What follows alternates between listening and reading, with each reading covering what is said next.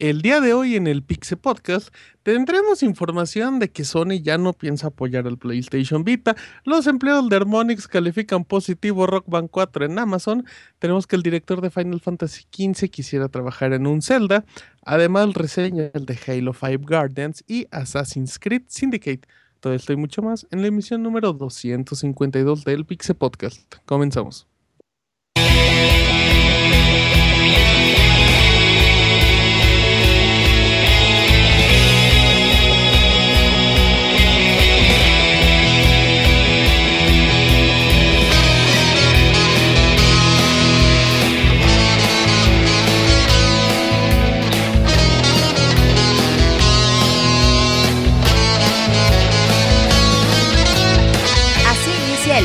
Podcast, con la información más importante del mundo de los videojuegos. Quédense y diviértanse con nosotros.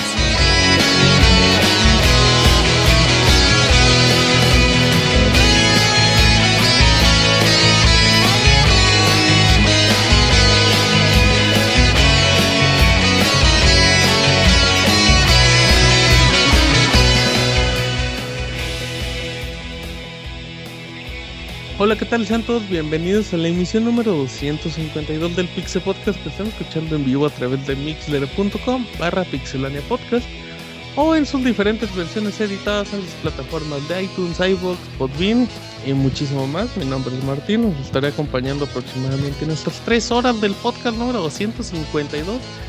Llegando a la recta final del año, muy emocionante. Tenemos dos juegos muy importantes. una de las últimas exclusivas que le queda a Microsoft en el año y, y la gran apuesta de Ubisoft también para cerrar. Así es que, bueno, nos vamos presentando al equipo y empiezo por Roberto. ¿Cómo estás, Beto? Bien, Martín, un saludo a todos los que nos escuchen. Pues ya casi terminamos el mes de octubre. Ya se acabó. Se viene noviembre también con juegos muy interesantes. Ojalá y que pues sea también un mes bastante bueno. Así que pues hoy a ver qué pintan las reseñas del día de hoy. Exactamente, sí, sí. eh, para la gente que no escuchó el teaser o andaba distraída, tendremos reseña de Halo 5 Guardians por parte de Roberto y Assassin's Creed Syndicate por parte de Isaac, el cual saludo en este momento. ¿Qué onda? ¿Cómo estás, Isaac? Muy bien, Martín, ¿y tú? Bien, todo bien. Aquí muy contento de. Ya viene la recta final de los podcasts. Isaac. ¿Dónde- ¿Estás consciente que, que faltan como siete podcasts para volver a tomar vacaciones? Sí, de hecho andaban haciendo la cuenta, como siempre en Twitter hay cuentas de todo. 10 viernes para que sea Navidad, se me hace ya a la vuelta de la esquina. Fíjate, andaba viendo una estadística que decía que, que por qué la gente conforme pasan los años se le van haciendo más rápido el tiempo y decía que es por las experiencias y ponían el ejemplo que para lo que un viejito un año dura dura lo mismo para un viejito de 52 un año que para un niño de 5 años dos semanas antes de Navidad. O sea que sienten igual de largo el tiempo. Puede ser, ¿eh? Sí. Ya, qué bonita reflexión. Pasará rápido. Exactamente, arroba ismesa, arroba. Robert Pixelania, arroba Pixelania, sí, todavía. Y pues ya presentó al abogado, ya se metió, pues ya que. Abogado. Buenas noches. Abogado. ¿Por qué hablaba? Si usted en un funeral. No, no, no, para nada, para nada. Aquí estamos este, ¿Cómo con todas las ganas de empezar un nuevo, un nuevo podcast y, y traerles las mejores noticias de videojuegos. Perfecto. Ajá, ¿qué más? ¿Qué más? Y, y No bueno, y, y los mejores albures también de los videojuegos. Ni se crea, abogado. eh, Luego hay unos. No pasamos del doble sentido corriente de su. Eh. Se sube la banana. Ay, Pues no, ese es un albur, güey, doble sentido. ¿Qué querías, güey? No, no, no. no, no, que no pasamos de lo Somos mismo. bien pinches chapas, güey. esta La noche, neta sí, pero es que también hay que. bueno. Es que luego sí, se le subimos una rayita y ya se pone muy más corriente el programa todo. Oh, ya no van a saber ni qué, qué estamos diciendo, güey. Exactamente, sí, por si ya no nos entienden, abogado. Pero bueno, ahí está, arroba Pixarturo. De Chiapas para el mundo, abogado. Sí. Exactamente, ahí termina, terminamos con Julio, arroba Yujin, CP, Twitter. ¿Qué pasó? ¿Qué pasó, Martín? ¿Qué onda, Julio? ¿Cómo estás? Qué contento, qué felicidad transmites. Sí, Martín, no, yo tengo una super duda, o sea, ¿cómo es eso de los mejores albures del mundo de los videojuegos? O sea, de ahí te va mi Master Sword. Fíjate que ya, ya, ya que lo dices así, en realidad nunca hemos dicho como albures temáticos de videojuegos. Es como el albur Sí, corriente. eso. Con- conclusión, el abogado está tomando de nuevo. El abogado está tomando. Pues, la no, noticia sería que el abogado no estuviera tomando, ¿no? No, es que ya viene la época de Navidad. Y ya hace el frío, ponche, ajá. El ponche y el El abogado ponche, dice que el le ponen el piquete. Dicen que le ponen el piquete al abogado y ya de ahí le agarra sabor al ponche. Dice que esa caña no es caña. Exactamente, así es que bueno, pues, qué corrientes eres. Eh, recuerden que tenemos sección de saludos, manden un correito a donde, Julio. A podcast.pixelaria.com. Igual estamos en facebook.com barra pixelone oficial para que nos dejen su comentario, que leeremos un saludo. Tenemos reseña de Chavita, recomendación de la semana, mm, las reseñas que comentamos y dato curioso y todo eso. Así es que empezamos las notas rápidas del Pixel Podcast.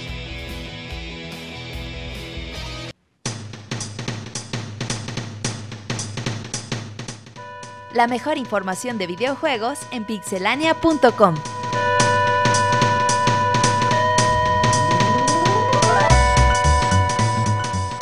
Ya estamos aquí, eh, notas rápidas, Isaac. Sí, la OMS ha declarado que las salchichas, el tocino y el jamón son cancerígenos. Ese es un gran dato, es- ese es más importante que cualquier otra información, Isaac. Muy importante. Y en bien. las noticias del podcast, Eso no hará que Roberto deje la salchicha, güey. es lo peor de ah, agua- todo. aguas con eso, eh. Digo, Dicen que todos los Pues- todo le entraban sin Roberto. Roberto. A ver, y luego Isaac en videojuegos.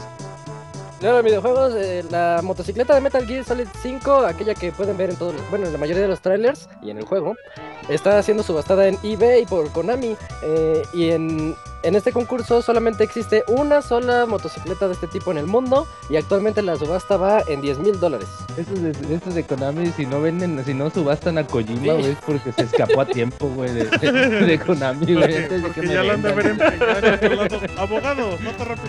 Este, el juego popular de PC Pillars of Eternity vendió más de medio millón de unidades. Un juego que se creó con apoyos de Kickstarter. eh, ahora empieza este, siendo de gran éxito para, para, la, para la empresa y nos va a traer algunas nuevas expansiones en el tiempo que, falta de, de su salida. Lleva medio año y ya, ya va esa cantidad de unidades. Julio. Si usted es de las personas que le gusta juegos con monstruos, ahora que ya viene Día de Brujas, pues, y usted aparte reside en Europa o tiene un Wii U europeo, va a poder bajar Resident Evil 4, la versión de Wii, eh, el 29 de octubre. De esas noticias raras de Capcom que no sé qué les pasa. Ah, Eh, pero está bien, o sea, Resident Evil 4 es muy buen juego.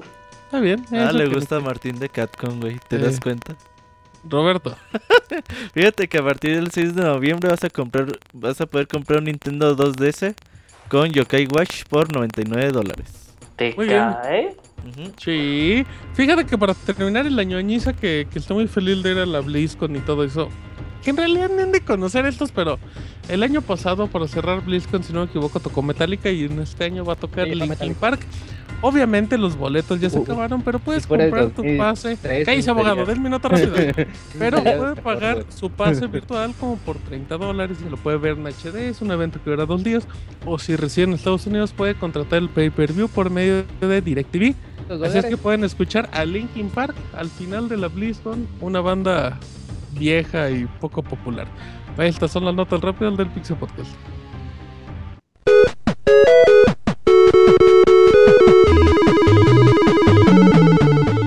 Síguenos en Twitter para estar informado minuto a minuto y no perder detalle de todos los videojuegos. Twitter.com Diagonal Pixelánea.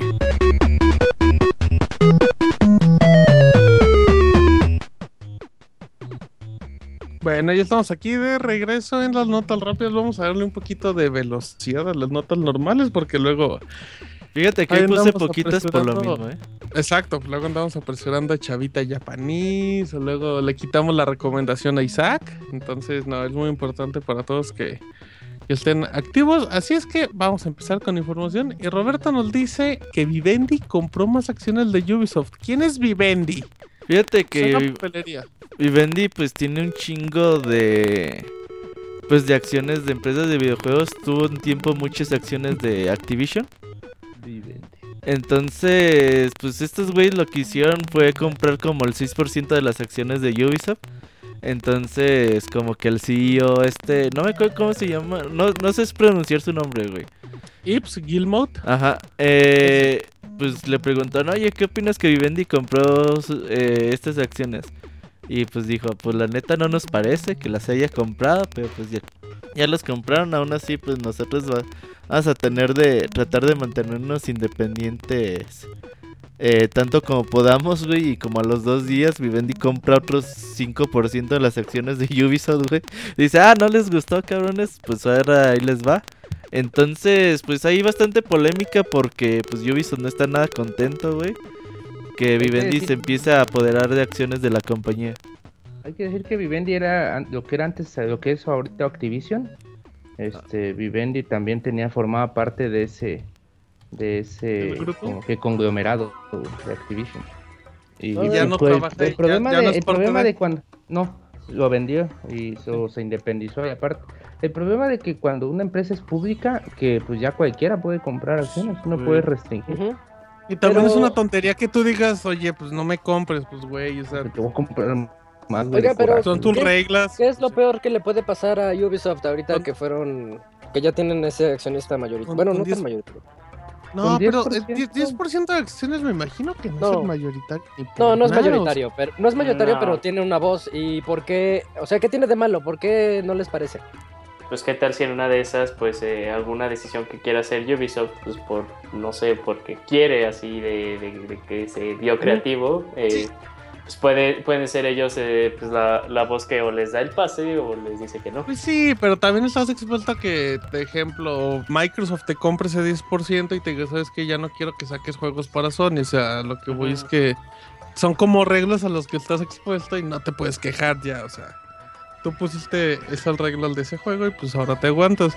No va a pasar nada. Al final, lo único que pasó es que le acaba de caer más dinero a Ubisoft y ellos siguen felices. De hecho, del por- 2000 No están muy 2013, contentos. Del ¿Qué pasó? 2013 es que de Activision dejó de ser de Vivendi. Ya y no, no tiene el completamente. dato de como cuántas acciones le manejaban. Un chingo, güey. manejaba un chingo Como más, era el- 40%, el güey. mayoritario, sí. Ah, Ahí sí mira, era mayoritario. Entonces eso es lo que teme Ubisoft, Eh, que que, se vuelvan exacto, a, atascar. Que vaya, pues, Sí. que vaya observando. De hecho, todo. Vivendi compró Blizzard y ya, ya tenía Activision y los unió.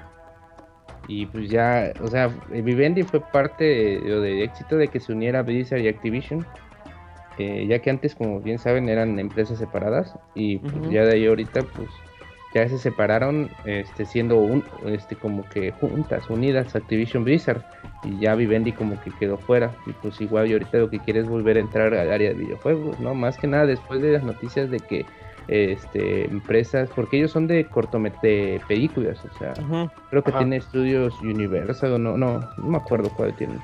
Unos. Pero este, pues ya se dio cuenta que los éxitos de videojuegos ya reditúan casi más que, que, una película de cine, y pues a ver si, si no por ahí son los tiros, volver a entrar al mundo de los videojuegos. Fíjate, estos güeyes también compraron acciones de Gameloft. esta compañía muy famosa por desarrollar juegos de, de, de móviles. Entonces, pues algo están tramando los cabrones. Y sí puede ser peligroso que un grupo tan grande métete a la Wikipedia para que veas toda la lista de compañías que, que es dueño Vivendi. Ojalá y que... Pues ahí se mantengan con su Pero, 10%, pero, pero- güey. pero tú como Ubisoft también empiezas a meter como trabas, ¿no? Para que no te chamaquen, digo, o sea... Pues Eh, hay que- Ahí sería cuestión de los abogados, ¿no? Y de los socios, güey. O sea... Vivendi tiene subsidiarias Universal Music y Activision Blizzard en su momento. Y, ay, no, si están, si están bien No, están pesadísimos esos güeyes. O sea, imagínate que les compren. Es que y me imagino que las acciones de Ubisoft están repartidas con un chingo de socios. Y entonces, si estos socios empiezan a vender sus acciones a, a Vivendi, eso puede ser lo peligroso, güey. Que poco a poco Vivendi se vaya haciendo de más y más porcentaje de las acciones de Ubisoft. una, una expansión, una compra este, agresiva se llama eso.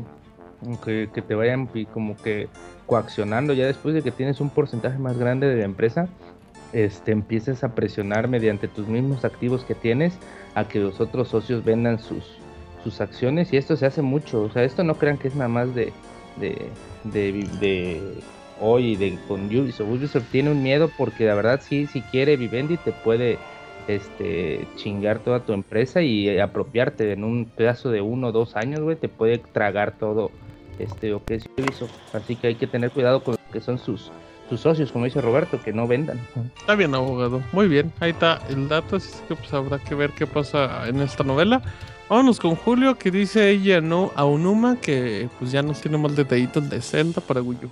Sí, pues como ustedes bien sabrán, la semana pasada, el 23 de octubre, salió The Legend of Zelda Triforce Heroes y con esto pues entre, se la oportunidad el portal eh, IGN de entrevistar a Eiji Aonuma, que es, pues, es la persona que está a cargo eh, ahorita de la El saga jefe. de Legend of Zelda, sí, el, el mero mero, de donde ya viene todo. Y este y eh, habló un poco de lo que planea hacer Zelda, eh, Zelda para Wii U. De hecho, también volvió a confirmar de que el juego va a salir para Wii U. Y ah, comenta de que ellos siempre, ah, bueno, que después de Skyward Sword han, han escuchado la retroalimentación de los fans y que eh, la mayoría de los fans, bueno, que sacaron que eh, la expectativa de los fans eh, acerca de Skyward Sword pues no fue el juego que ellos estaban esperando, ellos esperaban un Zelda con un mundo mucho más abierto a, a lo que pues no pudo entregar o no lo pudieron percibir estas personas en Skyward Sword. Eh, dice que eh, ellos están viendo la posibilidad de darles un mundo abierto y poder sorprender a los fans a su modo. También dice que si, es, que si toman toda la retroalimentación de todos los fans, o sea, si ponen todas las cosas que todos quieren, pues al final ese elemento de sorpresa por los cuales son este, conocidos eh, los juegos de, de The Legend of Zelda, pues va a quedar muy afuera, porque ya todos van a saber qué van a poner. Entonces, eh, siempre ellos están dispuestos a escuchar y no implementarlo tal cual como quieren los fans, sino ellos darle una segunda interpretación o voltear un poco esas mismas palabras para que de alguna manera se entren las ideas de los fans y puedan hacer algo también ellos eh, muy creativo. Ahí se nos hacemos lo que se nos antoja, pero decimos que lo Ajá, tomamos en cuenta. Eso decían así de que ya, ya, dejen de mamar. Tal cual. Ya. Sí, sí, sí. Esta Sí, semana va a haber novedades, ¿eh? Sí, sí, sí, este, de hecho, pues con la con esta salida, de hecho, sí, pues, gracias a Triforce Heroes, bueno, y también esa es una... una Juéguensela, ¿qué va a haber? Mm, Sale en diciembre. Nah, no mames. Eh, Y el 31, oye, estaría Ya sé épico, que ¿eh? se la 31. jugaron, ya sé que se la jugaron. Bueno, a ver, ¿qué creen que vaya a pasar? Julio y Beto. yo creo que nomás confirman que llega Wii U, güey. O tal, tal vez dicen sería una noticia bien triste, güey. Güey, pues es que dijeron que de Legend of Zelda hasta 2016 iban a decir algo. Pero pues se supone que sigue siendo un juego de Wii U, ¿no? ¿Por qué Ujú. vas a No, no dijeron de, de forma literal 2016, ¿no? Simplemente dijeron, este... Va a no, salir pues, después, ya, se retrasó. Dice, este, ya 2015 no es prioridad para que salga este año. O sea, entonces sí dijeron, pues prácticamente 2016, pero no significa que a finales de año o Entonces, ¿tú qué todavía crees, estos dos meses. Yo digo que van a... to- mi sueño guajira es que van a decir el título. Ándale, eso está. ¿El nombre del juego? está. El nombre del juego. ¿Cómo le pondrías, Julio, a un nuevo Zelda? Definitivamente no Zelda vestiditos, ¿eh? ¿Zelda, Zelda travestis? No, de seguro le va a poner The Legend of Zelda cola de caballo. Güey, yo como fanático de Legend of Zelda estoy muy indignado con ese sobrenombre, güey. Zelda vestiditos, pues Sí, si hay güey. Mario Gatitos, güey, ¿por qué no se... Mario Gatitos te lo soporto, güey. güey, pues, nosotros qué culpa tenemos que el Link lo pongan de travesti, ¿Para qué lo güey? transvestin, no? Eh, y luego, y luego salen los productores de... Pero recordemos, o sea, yo tampoco estoy muy de acuerdo con que se le conozca así, pero pues ya cada quien, pero recordemos que pues, la idea original de Shigeru Miyamoto fue que Link en realidad era una representación del jugador. Entonces, no el propiamente... jugador usa vestidos, ¿no? Ajá, No, no, sí, o sea, los también, también estoy diciendo, pues sabemos que tenemos fans mujeres, entonces... pues, Ese argumento no te lo compro. no, No, no no pues la verdad, a mí, a mí la verdad, decían, lo vi a Link vestido de Zelda y dije, no, pues, no, o sea, ni siquiera me generó ruido. Dije, ah, pues ok. Pues Va con la porque, son como personajes de caricatura que no te importa nada porque pues, son niños y no tienen como mayor trascendencia que eso. Ajá. Sí, pero de seguro le van a llamar The Legend of Zelda Ponytail, porque ya ves que el look de Link es con cola de caballo, entonces... Ay, no mames, Zelda güey. cola de caballo, Zelda cola de caballito oficialmente, ese es el de- apodo. ¿ves? Sí, La Zelda leyenda Paco de la Palencia. El Muy martes, bien. martes en la noche va a haber información. Va O sea, ya de cuando Japón. estén escuchando el editado, pues probablemente ya está. Si es que métanse ahí a, a Pixelania y lo checan. Em, abogado, cuent- cuent- esta nota de Harmonix es muy buena, abogado. ¿Cuál? ¿Mi Sí. nota? Toca. ¿Cuál más, abogado? perdón, perdón. es- Pues, mira, yo, pues no sé ni por qué me ponen a mí estas notas como para que yo me, me, me, me enoje, güey, o para que yo me, me Abogado, explaye, con ¿no? cualquier cosa se enoja y con cualquier cosa se explaya. Pues mira, la cosa está así. Los empleados de Harmonix, este, Ah, crearon una polémica en donde, Sí, síguelo, pues, ya ven que puedes valorar los juegos en Amazon y los reseñas y cómo están y todo. El problema es que, pues, se ve algo antiético el hecho de que pues, los mismos empleados que crearon un juego, güey, como que hablen, este, pongan reseñas buenas de del juego, ¿no? O sea, Sí. tanto buenas como malas, o sea, en ningún caso se ve bien. güey. Y pues fue lo que algunos este, empleados hicieron, algo que se dio a conocer por el medio Reddit, en donde pues sí, es... Reddit no cuenta como medio, ¿sí? es como un foro, ¿no? Sí, Es Sí, Como es Nine. Gag, casi casi. Ajá. pues un meme, dicen. Por un Latin. Chat se descubrió. En un meme decía que. En un meme decía que- sí. Pe- Pero al final Harmonix confirmó que eso era cierto, ¿no? Pues sí, pues, Están los nombres. pues ahora sí que yo creo que no deja de ser algo como que, como que va, va a quedar ahí como para la, para la polémica nada más, pero no creo que afecte mucho, o sea, no veo que tan, no hicieron un daño tan grande, o sea, solo se, se hicieron daño ellos mismos nada más, o sea, que Eh, Harmonix, la- hubiera, ¿cómo? que Harmonix hubiera dicho, nuestro juego está tan bueno que hasta nuestros desarrolladores lo saben. Así que lo pongan en los trailers. 10 de 10, Harmonix. Ah, Pues sí. sí, Es como si yo hago una reseña y me, me comento a mí mismo, oye cabrón, qué buena reseña, se ve que pero- sí lo hace, abogado, Pero, sí lo pero hace. si tú, pero si tú hiciste el juego, pues, ¿por qué no crees que está bueno? Y aparte Rock Band 4 está bueno, pues ma- malo que calificaran negativo. Pues es que tú como como públicamente no no tiene como Son que- empleados, abogado, no pasa nada. pero trabajaron, güey, o sea, es lo mismo, güey, o sea, en el sentido de que pues si es algo, si tú sabes que es bueno, pues ya para qué andas, mejor deja que otras personas hablen bien de él, ¿no? O sea, Pues sí, güey, pero, pero también no sabes cómo va, cómo va a reaccionar el producto. O sea, obviamente Bueno, sé, que no sí. está, sé que no está bien, güey, pero lo que voy es que deben de ser las prácticas más comunes del mundo, güey. Lo, lo dice Martín, el que se manda mails de. Exacto, de- si de yo tengo mi cuenta subalterna que apoyo sácame de una duda, ¿por qué no apoyo eso? Y, y también por ahí dicen que, que las dos reseñas de iTunes de Pixelania fueron hechas por Robert. Cinco Ajá. estrellas. Exacto, exacto. Sí, digo, es normal, o sea, tampoco, tampoco hay que hacer escándalo. Ya, no va a pasar nada. pues sí, no va a pasar nada, no va a quedar más como en una anécdota de, Sí. de- Sí se vieron un poquito mal, pero, pero lo hacen. Ya había una noticia vieja donde lo hacían en Metacritic, no recuerdo bien quién. Exacto, es que, o sea, y, y, y además tú, ¿por qué no lo harías? O sea, o sea, si, si tú haces un juego, o sea, igual no eres como parte, eh, no eres de las cabezas de- del estudio, pero pues te gustó y, y le puedes, y tú en una reseña en Metacritic puedes decir, oye, ¿sabes qué? El juego está bueno en esto, esto, esto, pues no pasa nada. Que No sí- pasa nada. Mira, malo, malo que fueran, que fueran, deja pienso en un ejemplo muy negativo. Ma- malo Eh, que le pagaran a malo- un medio para que él dijera algo. Ah, pero eso también es Ay, no, eso no No, pasa. ma- ahí malo-. Digo, eso, Malo- eso ocurre, malo que fueran- que. Fíjate, Isaac, malo que fueran los desarrolladores de Tony Hawk, donde eh, Pro Skater 5 diciendo que está bueno en Amazon. Eso sí estaría muy mal. Eso ya sí No, mismo. ¿sabes qué estaría Porque bueno? ni Que- siquiera lo venden por ahí, güey. Ajá. Imagínate, güey. Que, que una persona que corrieron de un juego, por ejemplo, que corrieron de Rock Band, este, que comentara, no, pinche juego, está bien feo. Y güey". también ha de pasar, abogado. pero Eh, es que en internet nada, se- nada se pierde, abogado. Ah, Solo. alcalde Diamante cuando lo cachan y siempre dice, vote por mí. Exacto. exactamente. Oye, lo- la salida de Guitar Hero, pues también sí, sí. Es- No, es entendible. Ajá, ah, ahí te va. Tú como, tú como trabajador de, de Activision a lo mejor no dices, oye, pues ahí escríbele una reseña negativa al Rock Band y todo. Pues Sí, es normal. ¿Qué vas a decir, Beto? lo que sí es que muy poco ruido han hecho los dos juegos musicales, Guitar Hero y Rock Band. En su regreso, pues no creo que. Está bastante Eh. cariñoso el jueguito también, güey. O sea, No, No, No no, tanto. Guitar Hero No, está en dos Gui- mil pesos. Guitar Bueno, no, Hero- yo digo de Rock 1800 Band 4. pesillos. Güey, pero Rock Band en 4 es 3,000 es pesos. compatible con todos los, los instrumentos de la generación anterior. ¿Para qué vas a comprar otra vez? El juego vale mil pesos.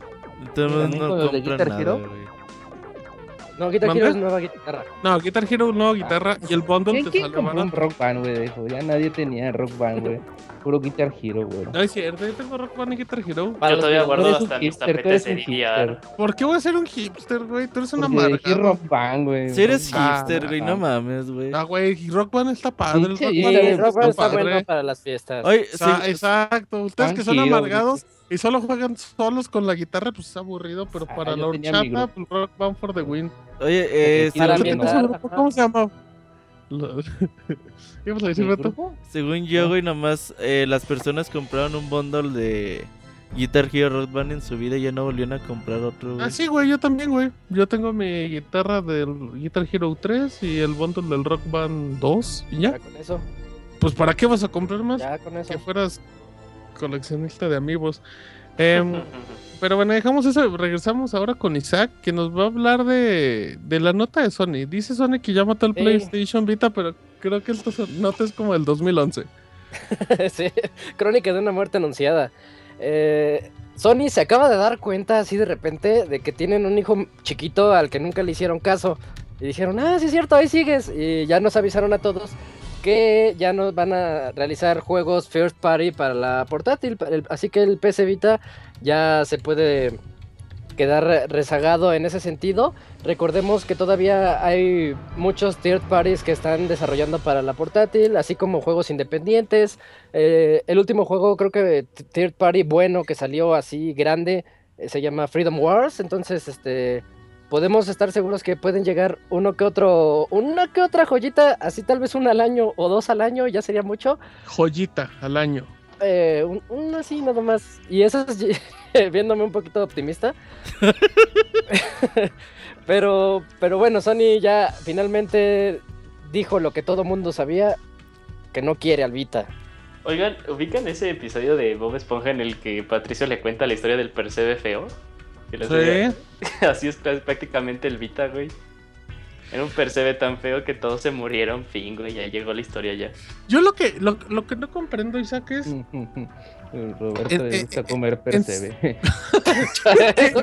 ya no tiene sentido. Ya no. No, es que no saben lo que es un percebe, güey. Ah, bueno, es que de seguro debe ser una mantarraya. Em, pero Isaac, Miren en Google, eh, en Google y chequen que es un percebe y van a ver. Ahorita lo checamos. Ahorita, ahorita. acabando el programa lo checamos con todo gusto. Em, ¿No sientes Isaac, que esta, casi como mencionando el tema de Rock Band, esta declaración es totalmente imprudente?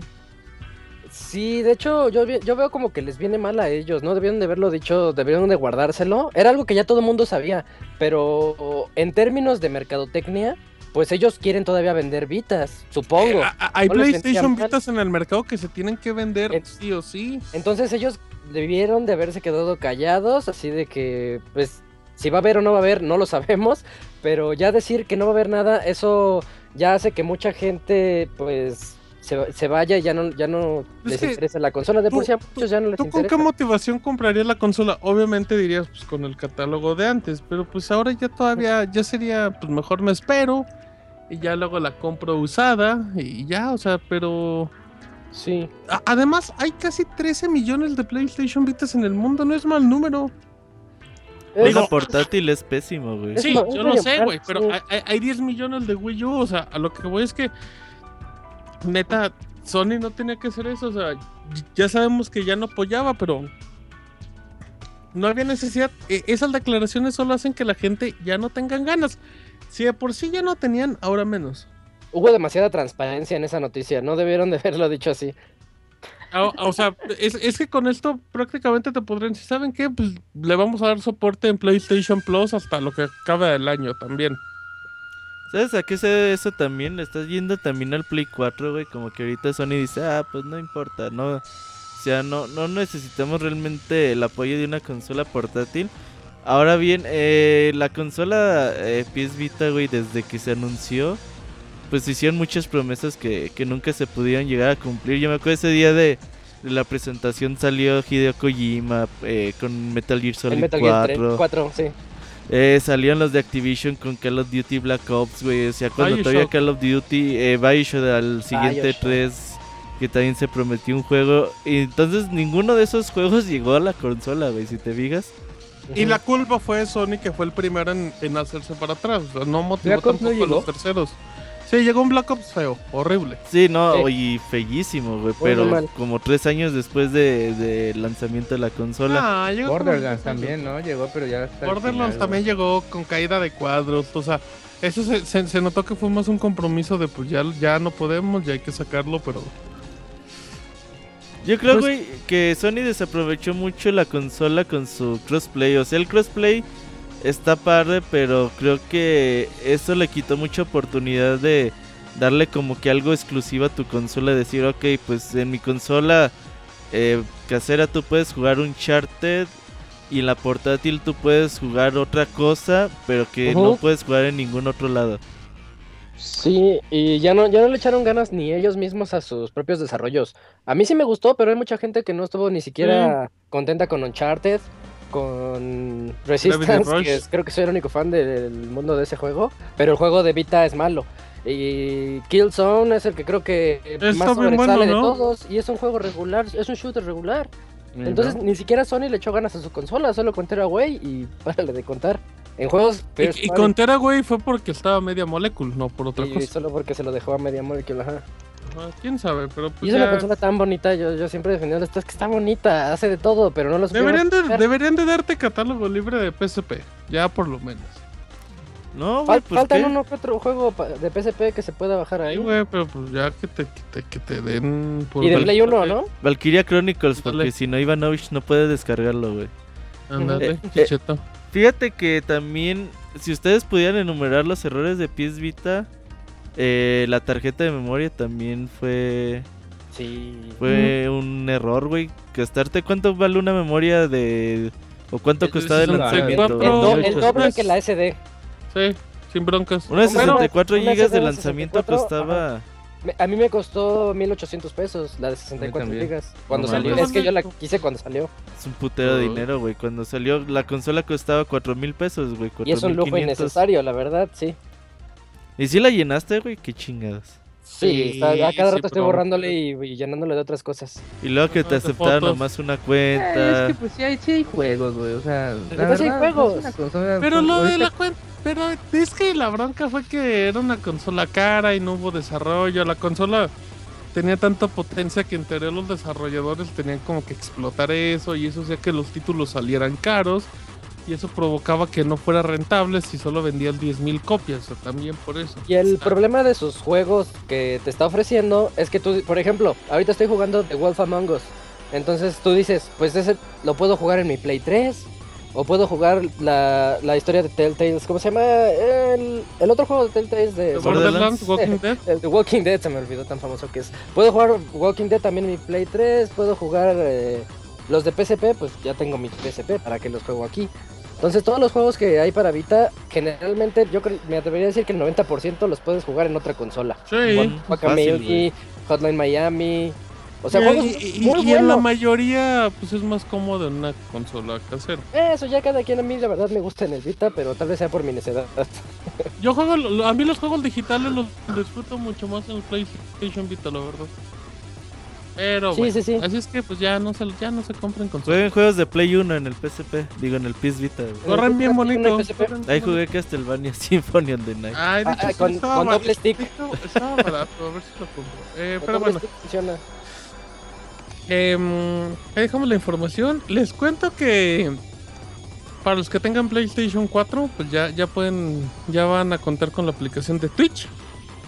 Recuerden que, bueno, recordemos que el PlayStation 4 pues tiene la opción de hacer streaming en Ustream, en Twitch y ya actualmente ya en YouTube. Em, pero curiosamente no podías usar Twitch, solo podías ver con la aplicación de PlayStation lo que transmitía la gente. Pero a diferencia del Xbox One, que ellos sí cuentan con una aplicación de Twitch, tú podías ver a Isaac jugar Bloodborne de, de tu Xbox One. Em, y ya, ya confirmó Sony que llega, llegan, pues yo creo que posiblemente ya, ya, Ya va a está, estar ya está. disponible. Ajá, exactamente, va a estar disponible para PlayStation 4. Eh, eh, este es muy útil sobre todo para eventos como E3. eh, Gamescom y todo ello, porque ya todos van por Twitch o por el mismísimo YouTube, pero creo que las aplicaciones de, de YouTube todavía no cargan eventos en vivo en consolas, así es que lo pueden ver también desde el navegador de la consola, eso es bueno. De hecho, yo, yo vi, fíjate, yo vi el Evo 2015 de la, el navegador del PlayStation 4. Porque pues no cargaba Twitch. Pero ya con eso está bien, así es que pues hay para que descarguen Twitch, es una buena aplicación. Eh, para PlayStation 4. Y vale mucho la pena porque es la aplicación de moda. Y creo que va a seguir la, va a seguir dominando por un buen rato. Dejamos esto y nos vamos rápido con Roberto que nos habla de Kojima, de Konami, de todo. Oh, fíjate, el, Telenovela. chi- el chisme estuvo bueno la semana pasada, pues eh, ya desde hace mucho tiempo se viene comentando la posibilidad de que Hideo Kojima y Konami hayan roto relaciones de hace varios meses y que eh, en estos meses ya estaría eh, pues el director a punto de dejar la compañía. Eh, la semana pasada empezaron a decir que el pasado 13 de octubre o 10 de octubre ya había sido la fiesta de despedida de, de Hideo Kojima de la empresa. Empezaron a subir un par de imágenes ahí de supuestamente lo que era la fiesta. Y pues eh, Konami eh, pues al siguiente día dijo, no, pues Hideo Kojima se encuentra de vacaciones, dice que luego regresa. Así que, que no se ha ido todavía de la compañía, que son solo rumores. Pero pues, pues sigue la incertidumbre si se va a ir o no. Todo el mundo pensamos que así es, que Hideo Kojima no tarda en dejar Konami, pero pues ahí, ahí está, Konami sigue diciendo que todavía no se ha ido. Mm, ¿No sientes, Beto, que. que ya, que, que ya es mucho choro? Yo siento, en serio, después de esta noticia de las vacaciones, yo ya siento que todo está planeado. Pero, An- ¿con qué sí beneficio? Güey, pues es que. O sea. La lógica indica que. Bueno, una. Regresando al tema de especulación de la especulación. Se supone que en teoría Hideo Kojima no puede decir nada por si hay broncas legales, ¿no? Sí. O sea, por si lo despiden, bla, bla. bla. Pero pues, cosa, Konami podría decir, ¿saben qué? Kojima trabaja con nosotros, se acabó. O sea, y ya. Así como, así como, así como este tipo llegó a decir, no, andaba de vacaciones. Güey, pero es que Konami no dice nada. O sea, yo entiendo que Kojima no hable. Eso, eso lo comprendo porque pues pueden ser broncas legales. Pero güey, Konami tampoco dice nada. O sea, Konami tendría que simplemente. Si Konami hubiera dicho el del primer día, el señor Hideo Kojima sigue laborando con nosotros. Ya, güey, ya, pero no dicen nada, solo dejan que el rumor crezca, crezca. Y a mí ya se me hace una treta maléfica japonesa. Para, para que vendan más Metal Gear Solid 5. En teoría sí. No, yo también, yo no quería creer en eso, pero la verdad ya cada vez se me hace más exagerado. Porque otra vez va a pasar lo mismo, va, va a llegar en noviembre otros nuevos rumores, Kojima no va a decir nada y va a llegar alguien que va a decir, no, no, aquí está, güey, pues ya, o sea, ¿por qué tienes que andar aclarando cada rumor si simplemente con una confirmación aquí trabajas, se acaba, ya, güey? Supuestamente, eh, yo considero que, que Konami lo ha ido manejando bastante bien. Pues siempre, por ejemplo, este rumor salió y a las... No pasaron ni 15 horas cuando Konami ya dijo, no, no, no, está de vacaciones. Eh, no sé, güey, según yo... demás. Eh, hace una semana creo salió la noticia de que Metal Gear Solid 5 generó eh, en un solo día más dinero que cualquier estreno de... Que Avengers. Lo Ajá. cual es, es la información más chafa del mundo. güey. Pero, pero ahí te va, güey. O sea, eh, eso quiere decir... eh, su- supuestamente el mayor problema entre Hideo Kojima y, y Konami era el presupuesto, ¿no? De que Sí. Konami ya le decía, oye, güey, pues ya te di un chingo de dinero, pues ¿para cuándo vas a acabar Metal Gear Solid 5? Y pues Hideo Kojima le decía, ah, no, pues es que necesito otros 5 pesos para ir a la tienda, préstamelos. Eh, entonces supuestamente por eso salió las fricciones. Pero imagínate tú que el- ahora que se dieron cuenta, güey, que así se, si se gastaron un chingo de dinero en Metal Gear Solid 5, pero también se lo regresó al, al primer día de lanzamiento, entonces sí pueden decir, oye, güey, pues mejor sigamos siendo amigos y pues ¿No ahí seguimos? ¿no? ¿Qué traes, Julián? se le atoró. ¿Se le atoró la Se me salchicha? atoró la saliva, güey. Ah, bueno, suena igual. Nah, pues, pues es que, o sea, yo entiendo que al final, en teoría, el negocio salió y Kojima queda como un campeón.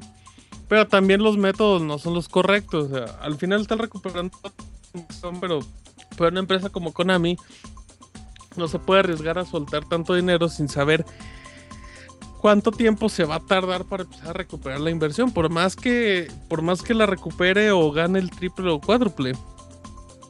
Yo no creo eso. Pero Julio, ¿vas a decir algo? Sí, que Konami iba a utilizar la carta, la carta de Yu-Gi-Oh! Renace al monstruo para renacer a Kojima y en su, en su empresa. no mames. Qué Julio. profundo comentario, Julio. sí, sí. Gracias por Por eso- participar. Por ese comentario casi te mueres, Julio. Ahora considéralo. Mira, yo, yo estoy seguro que Konami ha hecho bien, güey, porque toda la información que ha salido son rumores. Entonces, pues los rumores... No me digan el esquiva, son rumores. Yo pensé lo Es el mismo. venado, abogado, Sí, están conectados, bien, Ah, Julio y el abogado están conectados. Y en el Skullfest se van a rumores, conectar son Se van a rumores, conectar son rumores, son físicamente. Sí, rumores. sí. A ver, luego, ¿qué meto? Ay, mamá. A ver, No es No, sigue, mujer. sigue, sigue. Eh, mujer, no entonces- sé, pues güey, que también qué quieres que qué quieres que digan de los rumores, güey? Pues dicen, no, Konami- es que- Kojima Es sigue que con nosotros, generan güey. ¿Qué quieres que digas, güey? Porque no los matas desde el primer día y ya, güey. Mátalos y se acabó, güey. Ya. Pero no los matas, ¿por qué, güey? Pues porque si de repente hay run run, pues sigues manteniendo vigente tus productos. Llámese Metal Gear Solid 5, Metal Gear Online, no sé. O sea, a mí ya se me hace demasiado.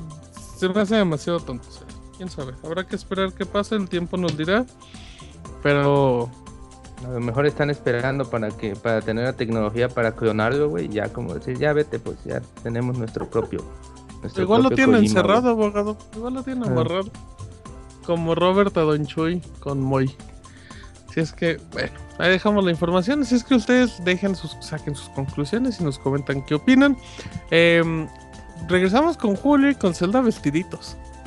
Sí, Martín, regresamos con The Legend of Zelda Triforce Heroes y como les dije que como lo prometimos que todavía más noticias y otra vez recordándoselos, pues con la salida de Triforce Heroes se dieron la oportunidad de entrevistar a Eiji Onuma y de hecho esta noticia la habíamos dado ya hace algunos meses que de hecho Nintendo dijo que The Legend of Zelda Triforce Heroes no iba a ser un juego canónico, que no iba a formar parte de la línea del tiempo, que iba a ser totalmente un este un juego fuera de este de este universo. Pero si ustedes de esas personas que intenten encontrarle algún sentido a todos los juegos y que estén unificados y que la línea del tiempo y que para ustedes son dos y no tres, como les dice Nintendo, pues eh, The Legend of Zelda Triforce Heroes va bueno, toma lugar, sus sucesos toman lugar de varios años después de A Link Between Worlds. Eh, de hecho es el mismo Link, es el mismo héroe y lo único que arreglar- eh, agregaron más Nintendo fue que los otros dos héroes que ayudan a Link no se sabe de dónde vienen, sino simplemente están ahí para que te ayuden. Entonces, pues ya saben, después de A Link Between Worlds va The Legend of Zelda Triforce Heroes. Eso le interesa mucho a la gente, ¿verdad? No sí, les, qué. gust- les gusta mucho, pues ya ves teorías conspiratorias, el Konami, Kojima, o sea, pues está... No, es- pero la gente, le- la le- gente le- de, le de, trama de- mucho a la gente. De Zelda es muy clavadita con. Con, Con su línea de tiempo. tiempo, pues aquel. Güey, bueno, ya. Luego dices que estoy amargado, pero ¿qué les importa? Jueguen Zelda Sí. vestiditos. Es que o en sea, Zelda no importa ¿Qué mucho. van a decir? Ah, o sea, ¿qué van a decir? No, pues no me interesa Zelda vestiditos, pero ya dándome cuenta en qué parte de la cronología está, pues lo voy a jugar, por favor. no Ajá, eso lo hace más bueno. Sí, y, y les digo, o sea, lo, lo más raro es que Nintendo había dicho, este juego no toma lugar en ninguna línea del tiempo para que empiecen a decir, no, pues es que ¿dónde va? ¿Va antes o después de Ocarina? Es la línea en la que es Link chiquito o Link grande. Y al final dicen, no, pues sí, pues sale, va después de A Link Between Worlds, pues Entonces, verdad es una- de, A Link Between- de, de A Link Between Worlds ese travesti. sí, es el mismo Link. closet. ¿Y qué, y sigue en la línea del tiempo después de Zelda vestiditos? No hay nada. Eh, pues es, a ver, A Link Between Worlds es después de A Link to the ¿Qué pasa? Past, ¿no? Ajá. Entonces, no tengo la menor idea de cuál sigue después. Roberto. No lo sé, güey, pero si quieres te lo googleo, güey. Ay, qué chapas. Se- Y era el experto de Zelda y salió con eso. Exacto. Fíjate Para que Tenemos Sí. un especial. Pero a Robert tampoco le importa, ¿o sí, Robert? La línea del Mm, tiempo. La línea de tiempo es Zelda X, güey. Pero eh, según yo, eh, Alinta de Paz va en la línea de tiempo de Twilight Princess. Pero pues ahorita te confirmo, güey. Es muy importante saber a qué edad va a usar vestidos de grande. Ajá. ¿Cuándo se confundió en su sexualidad? A ver. Julio a ver, Y se cansó de que le dijeran Es- Zelda y dijo, me quiero A ver, vestir como mira, es Zelda. a Link, ¿Quieren es que a sea Zelda? Pues ahí les va este vestido. Ajá. Ahí les va su es Zelda. A Link Between Worlds, Ahí Zelda les va su espada. Oracle of Seasons, Oracle of Ages, Link's Awakening y ya Zelda, Zelda 1 y Zelda 2. No, pues sí se hizo travesti del de temprano. Esa, esa cronología, güey, se hizo para vender el libro de Hyrule Historia, güey. Sí, güey, también. Esa es, otra, esa es otra historia, güey, la cronología de Jairo, güey. Está bien. Pero muy, muy profundo Zelda vestiditos, así es que ya salió, apareció la semana pasada, ¿verdad? Ya El está, viernes. ya está, Sí. ya lo tenemos. ¿Cuánto vale digital? ¿O cuánto vale físico? ¿800 pesos? 800. cuesta. Oh. 900 pesos cuesta. Pero tú eres digital. canadiense, Martín. Uy, Ah, no, no. a mí me sale con 400 pesos, pero. A mí me 900 800 pesos. físico. Ay, no, no, no, qué horror, qué horror. Por un juego caro. de un niño en vestidos, no, gracias. Mm, Paso sin ver, pero bueno, está bien. Zelda Fashion, Zelda Me preocupa mucho que el abogado no ha interrumpido en los últimos 5 minutos. Sigue vivo. Ha de estar tirado, güey, Se, ahí. se No, va no. a poner un vestido, se va a poner un vestido. Ahogando, Con espuma en la pedo, boca. no, aquí estoy, aquí estoy. aquí Repórtese. estoy. Está bien, abogado. Ahí siga, ahí siga. Vamos, sigo, ya, presente, ya para presente. terminar las notas del teléfono con Chavita. Isaac nos habla de Final Fantasy. Bueno, el director de Final Fantasy XV que quiere echarse un Zelda. Ajá. Eh, ¿Zelda o un Zelda? Un Zelda, un Zelda. Ah, un Zelda. Un Link vestido. Zelda verde, dice. Le entrevistaron hace, hace poco a este Hajime Tabata, que es el director de Final Fantasy XV, como dijeron, y que muchos consideran ahorita como el salvador de la franquicia, entonces ahorita muchos lo tienen en un altar, esperemos que así sea y que, y que pues re- resurja esta franquicia tan buena. Él dijo en una entrevista a la revista de Dengeki PlayStation que le preguntaron qué juego le gustaría hacer y él, él nada más dijo que a él le fascinaría realizar un juego de The Legend of Zelda, un título de Zelda hecho con cronología, con perdón, con tecnología actual y lo que ha aprendido con Final Fantasy XV, eso es lo que a él le gustaría crear. Con cronología actual hubiera estado bien En gracioso. cronología actual, pues sí, imagínate. Dice, dice, tenemos un motor de físicas que trabaja con los vestidos de una manera increíble. Se debe ver súper bien los personajes en HD.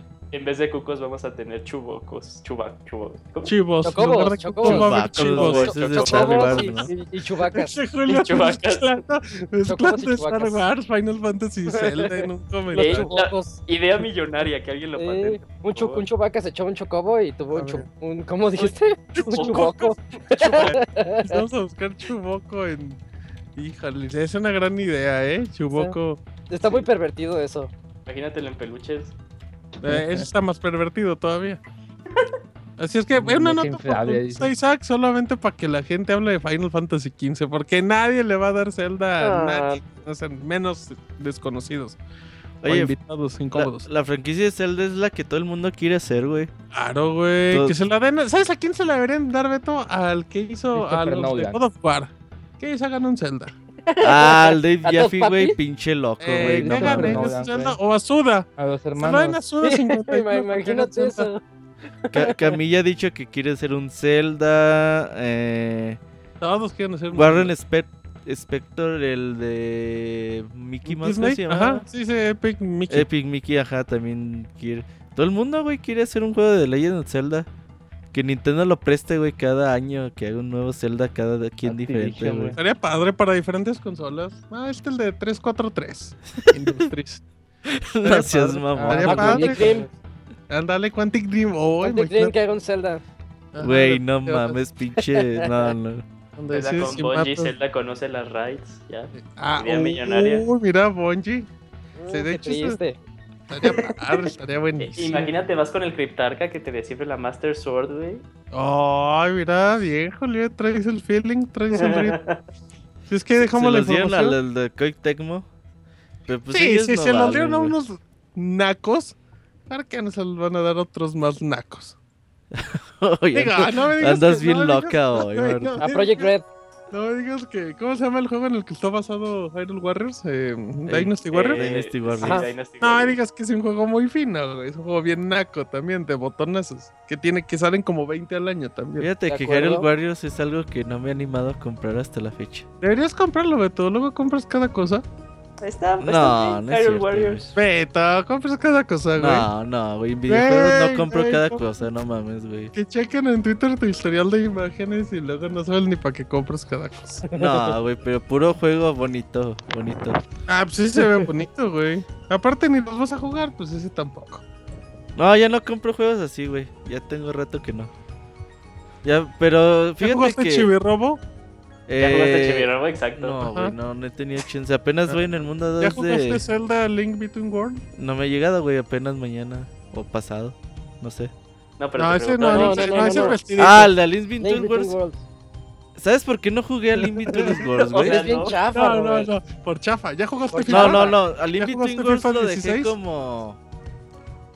Como, ¿qué te gusta? Como faltando dos calabozos, No güey. importa, no importa. ¿Y ¿Ya sabes por qué lo dejé, güey? 16? Porque, me... Chafa. porque quería güey, ir lo más chafa. chingón, güey. eres un ¿Por qué? chafa. ¿Por qué? No, Quería comprar, Arkham City. güey, quería comprarme Ah, un exacto. Theater 7.1 para jugar Zelda. Eso no tiene sentido, Robert. Pero Y lo luego dice quería, que güey. no compra cosas por comprar. Lo No quería tiene sentido, es un juego. FIFA 16, sí lo jugué, güey, jugamos juntos.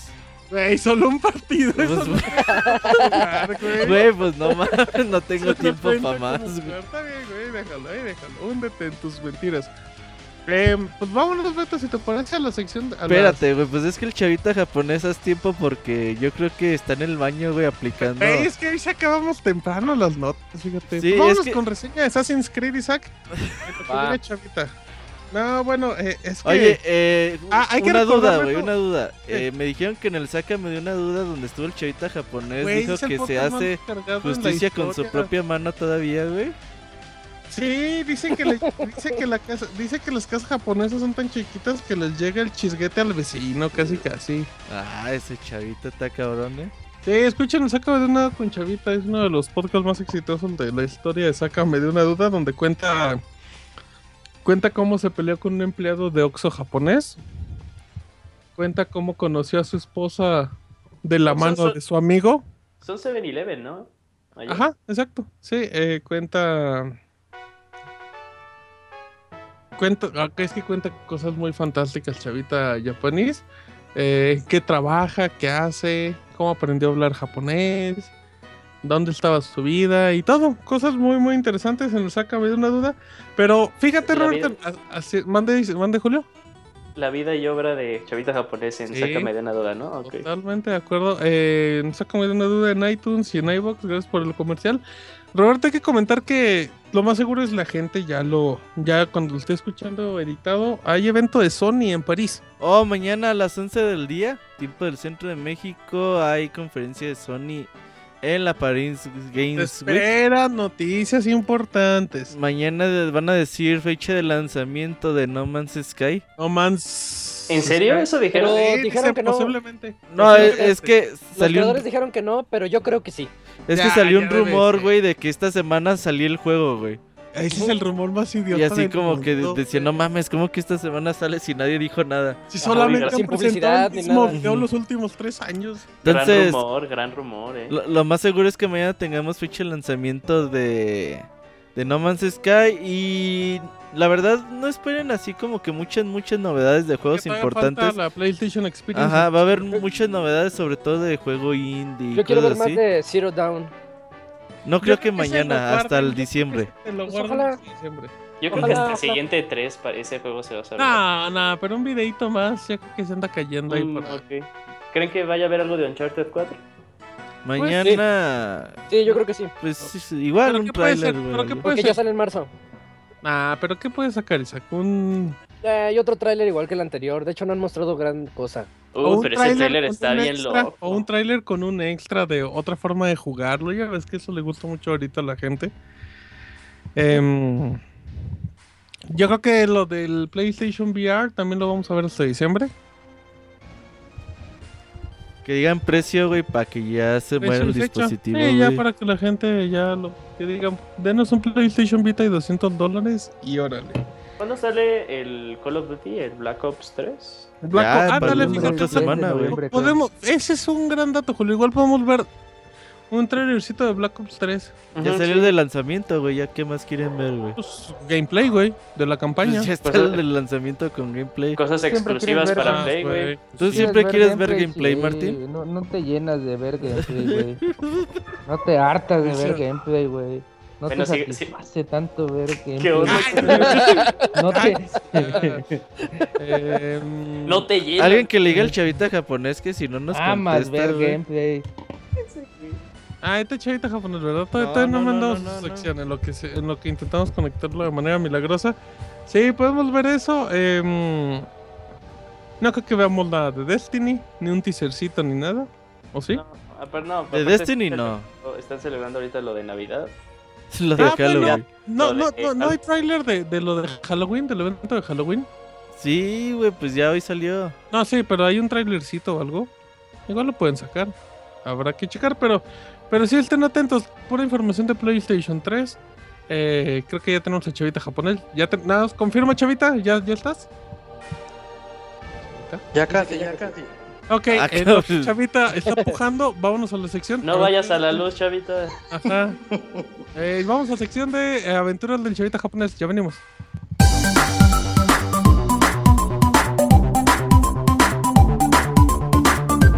Las aventuras del chavita japonés, solo en pixelania.com.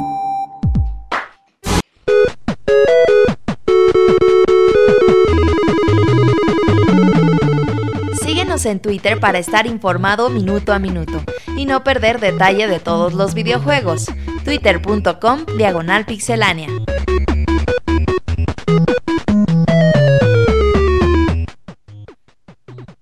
Ya estamos en las aventuras de Chavita japonés con arroba Kikurama. Martín, Martín, de, de que cuando estaba en el baño se escuchaba un río de fondo, güey, así como que va bajando agua, güey. A veces la ¿Dónde? tecnología de los de los baños japoneses, güey. Ah, sí es cierto Y cuando echan alguien se siente en la taza, güey, se escucha como que un río va pasando, güey. Así se escuchaba ahorita, güey. Un gran easter egg del Sácame de una duda y que lo escuchen con Chavita japonés al cual presentamos Domo Arigato, Mr. Chavita. ¿Qué onda, manos? ¿Cómo estás, Chavita? Te escuchamos desanimado. ¿Te inyectaron? Ay, cabrón. No, pues Ajá, aire, al, Chavita. Tuve que correrle al, al comedor, pues, para... para alcanzar a llegar, pues, les digo que estaba en el elevador. Ahora me hablaron como cinco minutos antes, pues. Pues es que. Chavita, no sabemos qué onda contigo. No queremos interrumpirte. Además, tómate, ahí te va, Chavita. Tómate unos dos minutitos al aire en lo que el abogado nos recuerda las redes sociales del Pixel Podcast. Pues. Claro, claro que sí. Este recuerdo el correo para que manden sus, saludos y todo. Es el podcast arroba pixelania.com. Eh, nos pueden ver en Facebook también como facebook.com diagonal pixelania oficial. Eh, nos pueden ver en el canal de YouTube como Pixelania Oficial y nos pueden buscar en Twitter también con arroba pixelania. Ahí para que vean las noticias más nuevas y espectaculares del mundo de los videojuegos. Y, y sabe que es muy importante, abogado, que, que nos dejen ahí un comentario en las plataformas como iTunes, iBox, que nos dejen ahí un comentario y vamos a hacer lo posible por ya empezar a leerlos también en el programa.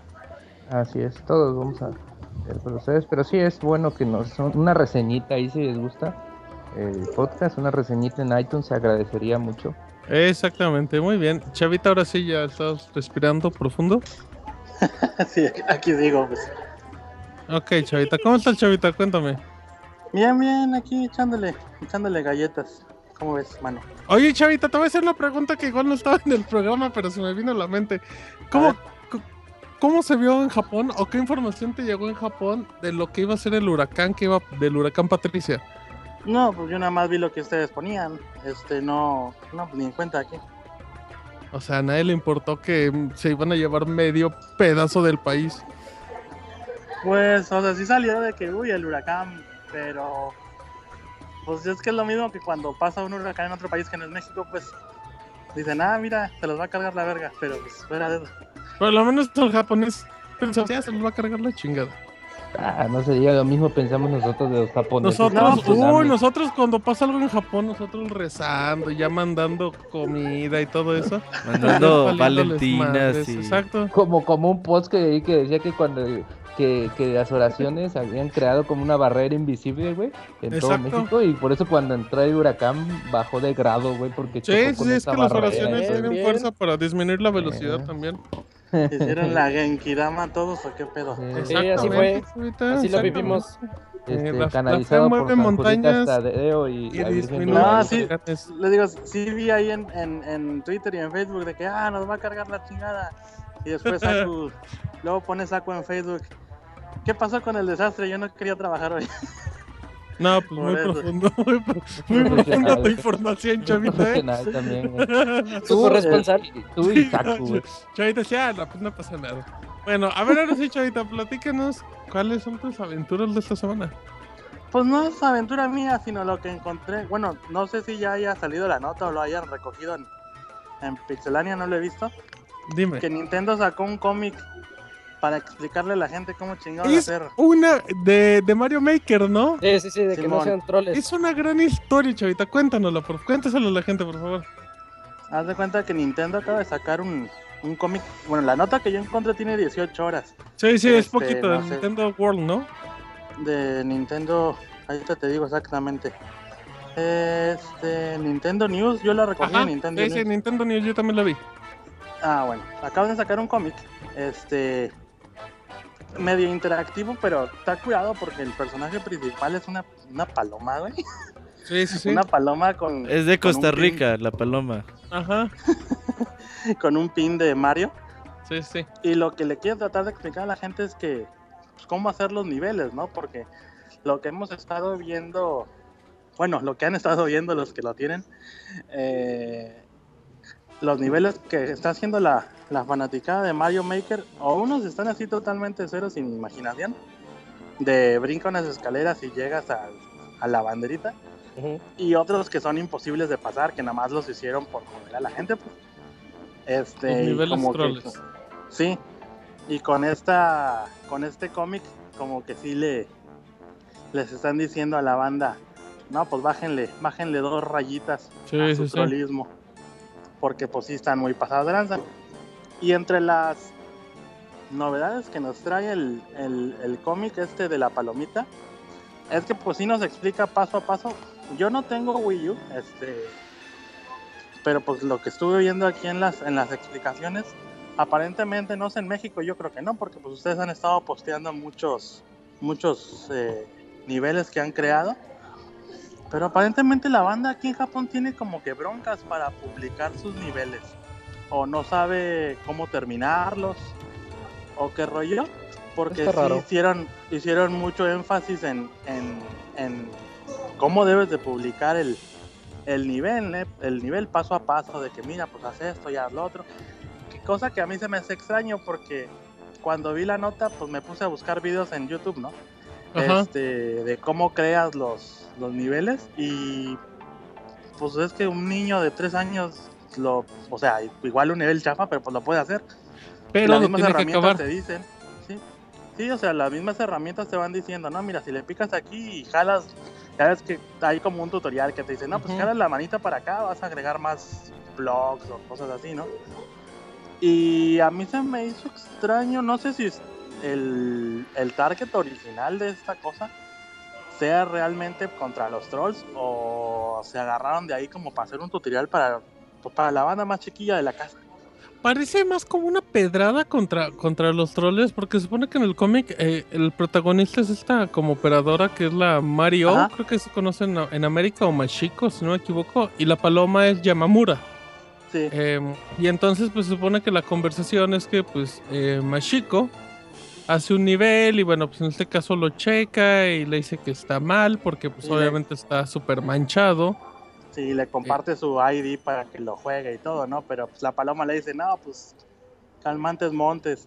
Hay una escena que me gusta mucho que sale la pinche paloma así, pa, pa, pa, pa, pa, pa, acá como con cara toda neurótica. así. Sí, sí, sí. Bájale Sí. de huevos, vieja.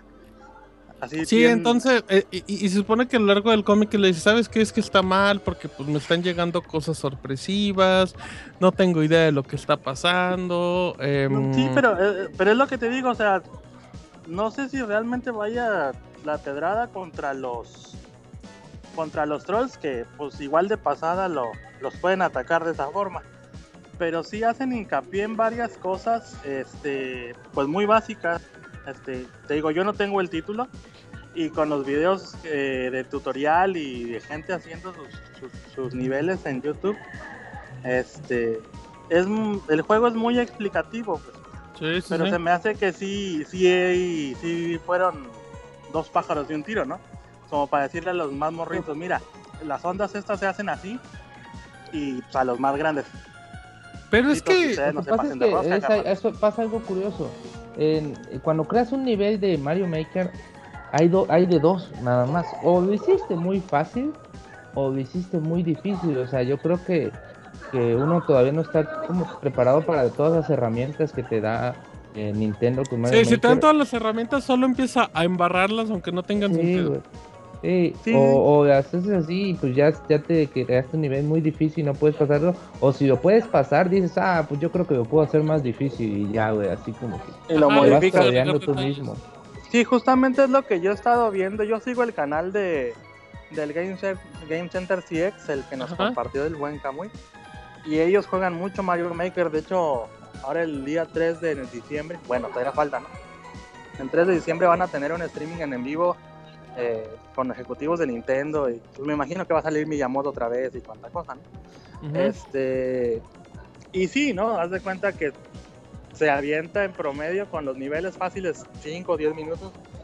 Y en el último episodio que vi estuvo batallando con el mismo stage casi 4 horas, el güey, hasta que lo pasó, ¿no? Este. Y pues sí, yo creo que es una buena, una muy buena forma que, que encontraron los los de la N para, pues para decirle a la banda, oye, pues tampoco no te manches, o sea, la banda es que nos divirtamos juntos, no, no que frustres a la gente, ¿no? Pero- Este, ¿qué? Es que yo no lo veo lo malo, o sea, eh, o sea, entiendo que como que te están diciendo, eh, limítate, pero pues también hay, hay muchísima banda y tú lo has visto, toda la gente lo ha visto en YouTube, que, que les encanta, les encantan los niveles super troles y super difíciles porque la verdad son un reto que, que pues no podrías encontrar en un juego así de Mario. Obviamente está muy exagerado, pero A mí pues... sí me laten. Ajá, a mí también, la neta. Yo, yo me siento jugando Super Meat Boy, la verdad, con Mario Maker. Con Mario Maker. Obviamente, yo prefiero los niveles que sean muy difíciles a que sean troles, la verdad. Porque, pues, obviamente, en los niveles troles, pues no tienen ni la menor idea de qué está pasando, qué te va a pasar. No, me o sea, hay, unos niveles que también están hechos explícitamente para joder a la gente. Por ejemplo, me ha- hay pueden checar en, en, en YouTube un canal que se llama Pokonian. Ajá. Es un vato de aquí de Gifu también. Es un japonés, pero el güey hace streamings de, de Mario Maker eh, cada, cada miércoles y cada viernes, pero son jornadas de 3, 4, 5 horas. Y sí les ha tocado a los güeyes que encuentran un nivel de que el nivel está bien pinche manchadote, ¿no? Y ya para llegar a la banderita, los güeyes tienen una pinche, una columna de bloques, güey, así como cinco veces más alta que la pinche bandera. O sea, por más que, que, que usen los trampolines o en las nubecitas o lo que sea, es imposible terminar el pinche, el pinche, el, ¿cómo se dice? El stretch, el course. A menos que, descubras cuál es el truco, porque al final alguien lo acabó pasando. Sí.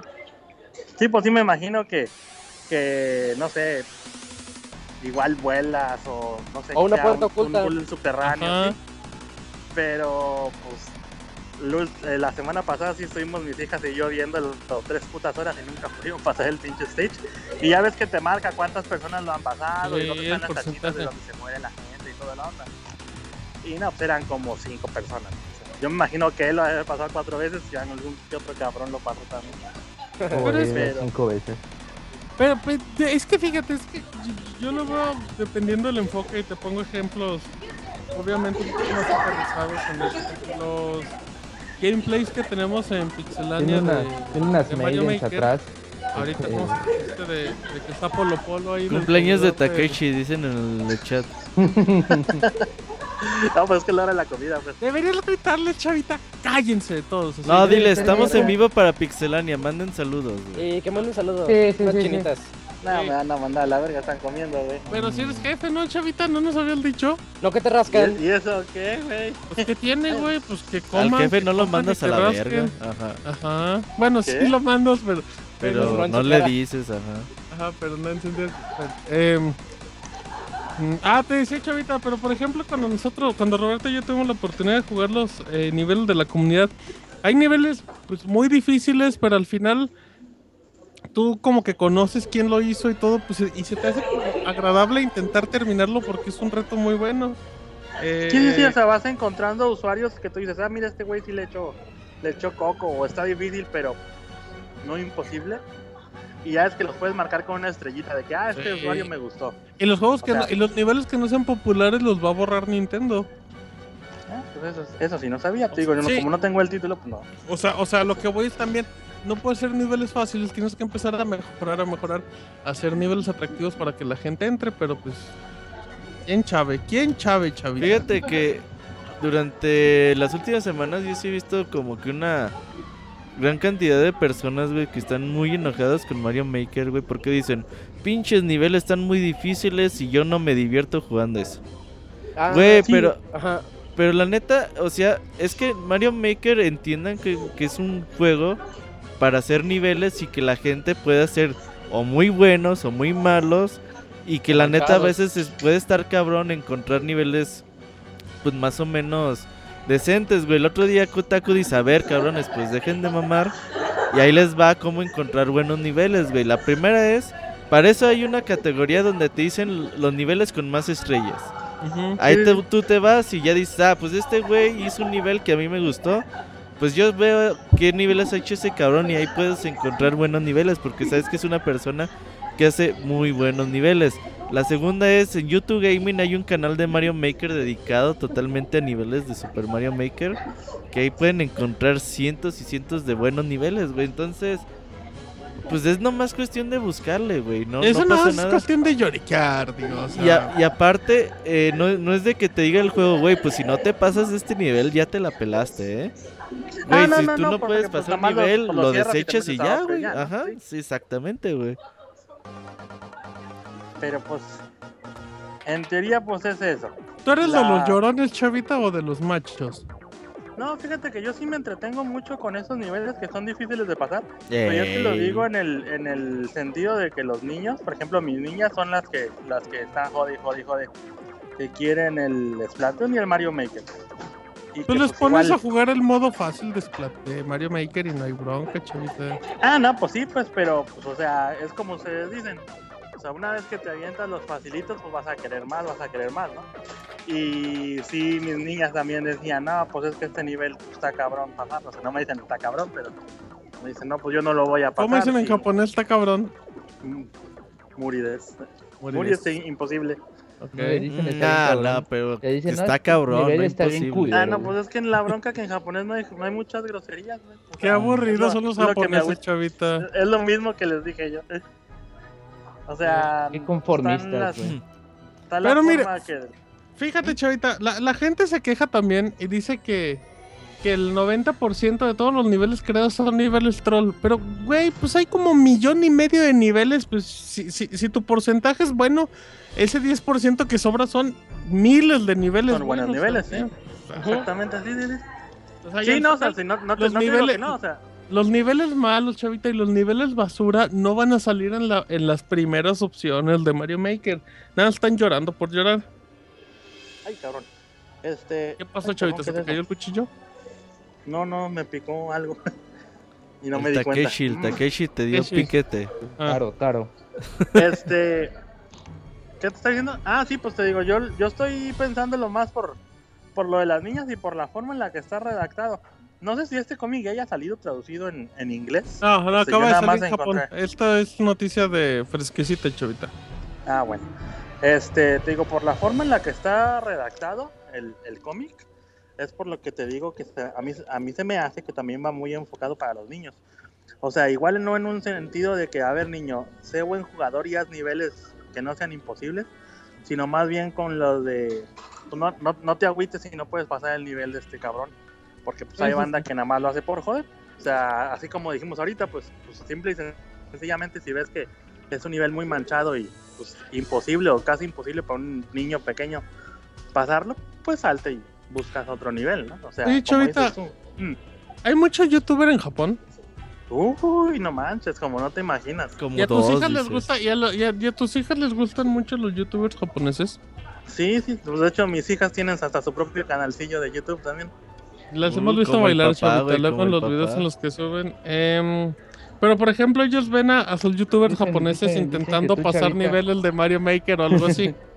Sí, sí, sí, sí, de hecho casi todos los youtubers japoneses Ajá. tienen su canal así ¿Cuál es el principal, ¿no? youtuber Donde japonés más famoso, Chavita? Se llama Claro, Hikakin. ¿Cómo? Hikakin. Hikakin. El vato este comenzó a ser Hikakin. famoso porque el, el hace, hace beatbox, así de Ajá. música con, con la boca, ¿no? Y haz de cuenta que hace como unos seis años más o menos, de repente uno de sus videos de beatbox empezó a tener millones y millones y millones, pero así cabrón de, de visitas, ¿no? Ese güey sale hasta con Ariana Grande, entonces es muy famoso. Sí, sí, sí, sí, sí, sí, sí. Y con esta, la vieja es la que canta la de Frozen y todo el pedo, pues. Este, Con Elsa. A ver. Con El sapito. Pues sí, ¿no? Ahora, Pero por, ejemplo, tú vas, vas al 7-Eleven o al Circle K, te así. Y, y aquí la- las máquinas registradoras tienen una pantalla bien grandota que te enseña Ah. publicidad y varias cosas que tienes que hacer. Por ejemplo, si compras cigarros o tabaco, tienes que confirmar tu edad y cuánta madre, ¿no? Ajá. Nada más es muy estúpido porque nada más tienes que picar un botón que diga así y ya, ¿no? Pero confían en la honestidad del japonés, ¿no? Las Pues porno. ¿no? Si tienes más de, si tienes menos de 18, por favor abandona esta página. Si tienes Sí, más de casi, 18 casi. puedes entrar. Está bien, está bien. Menor de la gente. Un chingo de años no pude entrar, güey, porque soy bien honesto, güey. Yo no. Ah, No, y hombre, haz de cuenta usted, que- ahí en las pantallitas esas, eh, por ejemplo, a mí me ha tocado que voy y compro, no sé, un lonche o algo, ¿no? Lo que sea. Y te sale en la pantalla, ah, fulanito youtuber eh, recomienda este producto. Y te sale ahí como un- una mini hipno- hipnosis de, de los comentarios que hizo, de que, ah, esta madre estuvo muy chingona, compra más o cosas así, ¿no? Este, sí, aquí la comunidad youtuber, los que pues llegan al top, Ajá. están, están muy, están muy cabrón. O sea, son güeyes con millones y millones de view- de, de subscribers. Ajá. Y sí, pues sí. Te dejamos O sea, sí- idea sí millonaria, Chavita. Whatever Chavita, que se llama así tu canal de YouTube. Nada, no va a pegar, fíjate. Yuya, Yuya. Aquí pues fíjate llame- Lo que está muy de moda es eh, Chayuya, una, Chayuya. una moda que se trajeron de Corea, Ajá. que es ver a la banda comer, güey. Pero la Pero explicación también, ¿no? que está... ¿Ah, sí? Este, la explicación está muy culera, muy triste. Ah, ya Este- me dio. No, no deprimas a la gente, Chavita. No, pues es que es lo mismo de siempre, güey. Este, pues como los güeyes están ocupados cambiando todo el pinche día o forever salones, para no sentirse solos, ponen su canal de YouTube para ver qué están comiendo con alguien. Ah. Y, ay, mira, Eso es más con- triste que la foto de la señora japonesa comiendo en un comedor, válgala, con un Pikachu a un lado. De peluche. no la he visto, güey. Eso es más triste, Chavita. Pero Qué bueno, triste, pues, Chavita. Qué pues esa triste. fue la nota de hoy, niños. ¿Cómo ven? Muy bien, Chavita, eh, muy, muy amable y gracias por tomarte 40 minutos, Chavita, para tus aventuras. Em, pero ya, ¿ya comiste, Chavita? No, todavía no. ¿Ya acabaron ¿Qué de vas a comer, tus- Chavita? tus japonesas? ¿Qué? ¿Qué vas a comer, Chavita? Ah, un sándwich. Hoy, toca sándwich. Cuando, cuando van a hacer sándwich? en El Taro y ¿Ya el nació? Takechi. No, un sándwich de pan y jamón y queso, man. Pásanos a tu Ahí. supervisor, Chavita. Le, le decimos que te hacienda. No tengo supervisor, güey. Ay, Chavita, pues ¿Y allá no entonces. se pusieron locos sal. con lo de jamón que da cáncer? ¿O todavía no les Ay, llega la no, Esas información? madres. No, sí, ya salió no les ayer en las importa. noticias, pero nos valió dos kilos de rieta. Está es que aquí casi no se come mucha carne, de jamón y tocino y esas madres. Y, al- y los que sí comemos, pues nos valió rieta. ¿no? Así que, pues, Está bien, Sí, güey, sí, es como, es como con, si los veganos dijeran que es cierto, eh, pagas esas semillitas que comen Los Sí, que- veganos. Los veganos dan cáncer, güey, como que a nosotros. güey. Ya ves que traen la moda madre. esa de que hay que comer cosas sin gluten, que sepa la chingada que sea el Sin gluten. glúteos. Pero pues ahora discriminan entre sus mismas pinches hojas, güey, hierbas. Bien, o sea, chavito, pues, que el mundo morir. arda, que el mundo arda. Chavita es vergano, ¿no? Sí, No, confirmo, no, ¿cómo chavita. Sí, sí. Bueno, yo la distribuyo, no sé. Dice que, que solo la mastica, no se la come. Eh, bueno, está bien, Chavita. Pues muchísimas gracias, Chavita, por acompañarnos en la emisión número 252. Quinoa, quinoa se Agradecemos llama que... esa, esa, esa- A Quinoa. Muy bien, buen dato, buen dato, abogado. Así es que agradecemos, Chavita, que nos acompañes. Arroba Gifurama, el Gifu Podcast, el Gifu TV, Gifu Todo. Vale, pues, manos. Muchas gracias. Muchas gracias, perfecto. Y, y el Pixemoy manda canción y a reseñas. Pues, ¿Qué tal, Martín? Mira, mi recomendación de esta semana va a ser. Otra Ah, no grabación. se crean, vámonos al, al medio tiempo musical y ahorita venimos con reseñas. Ya venimos.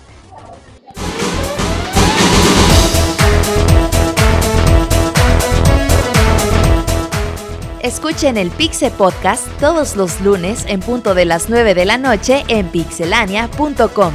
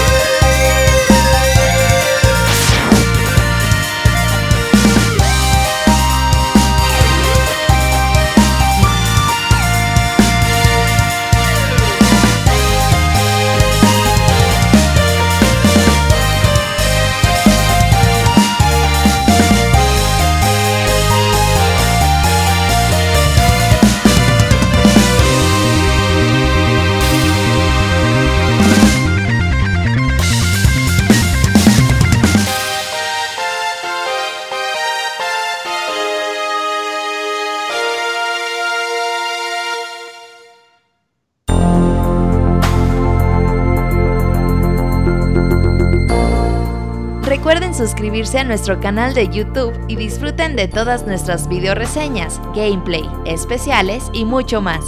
youtube.com diagonal pixelania oficial.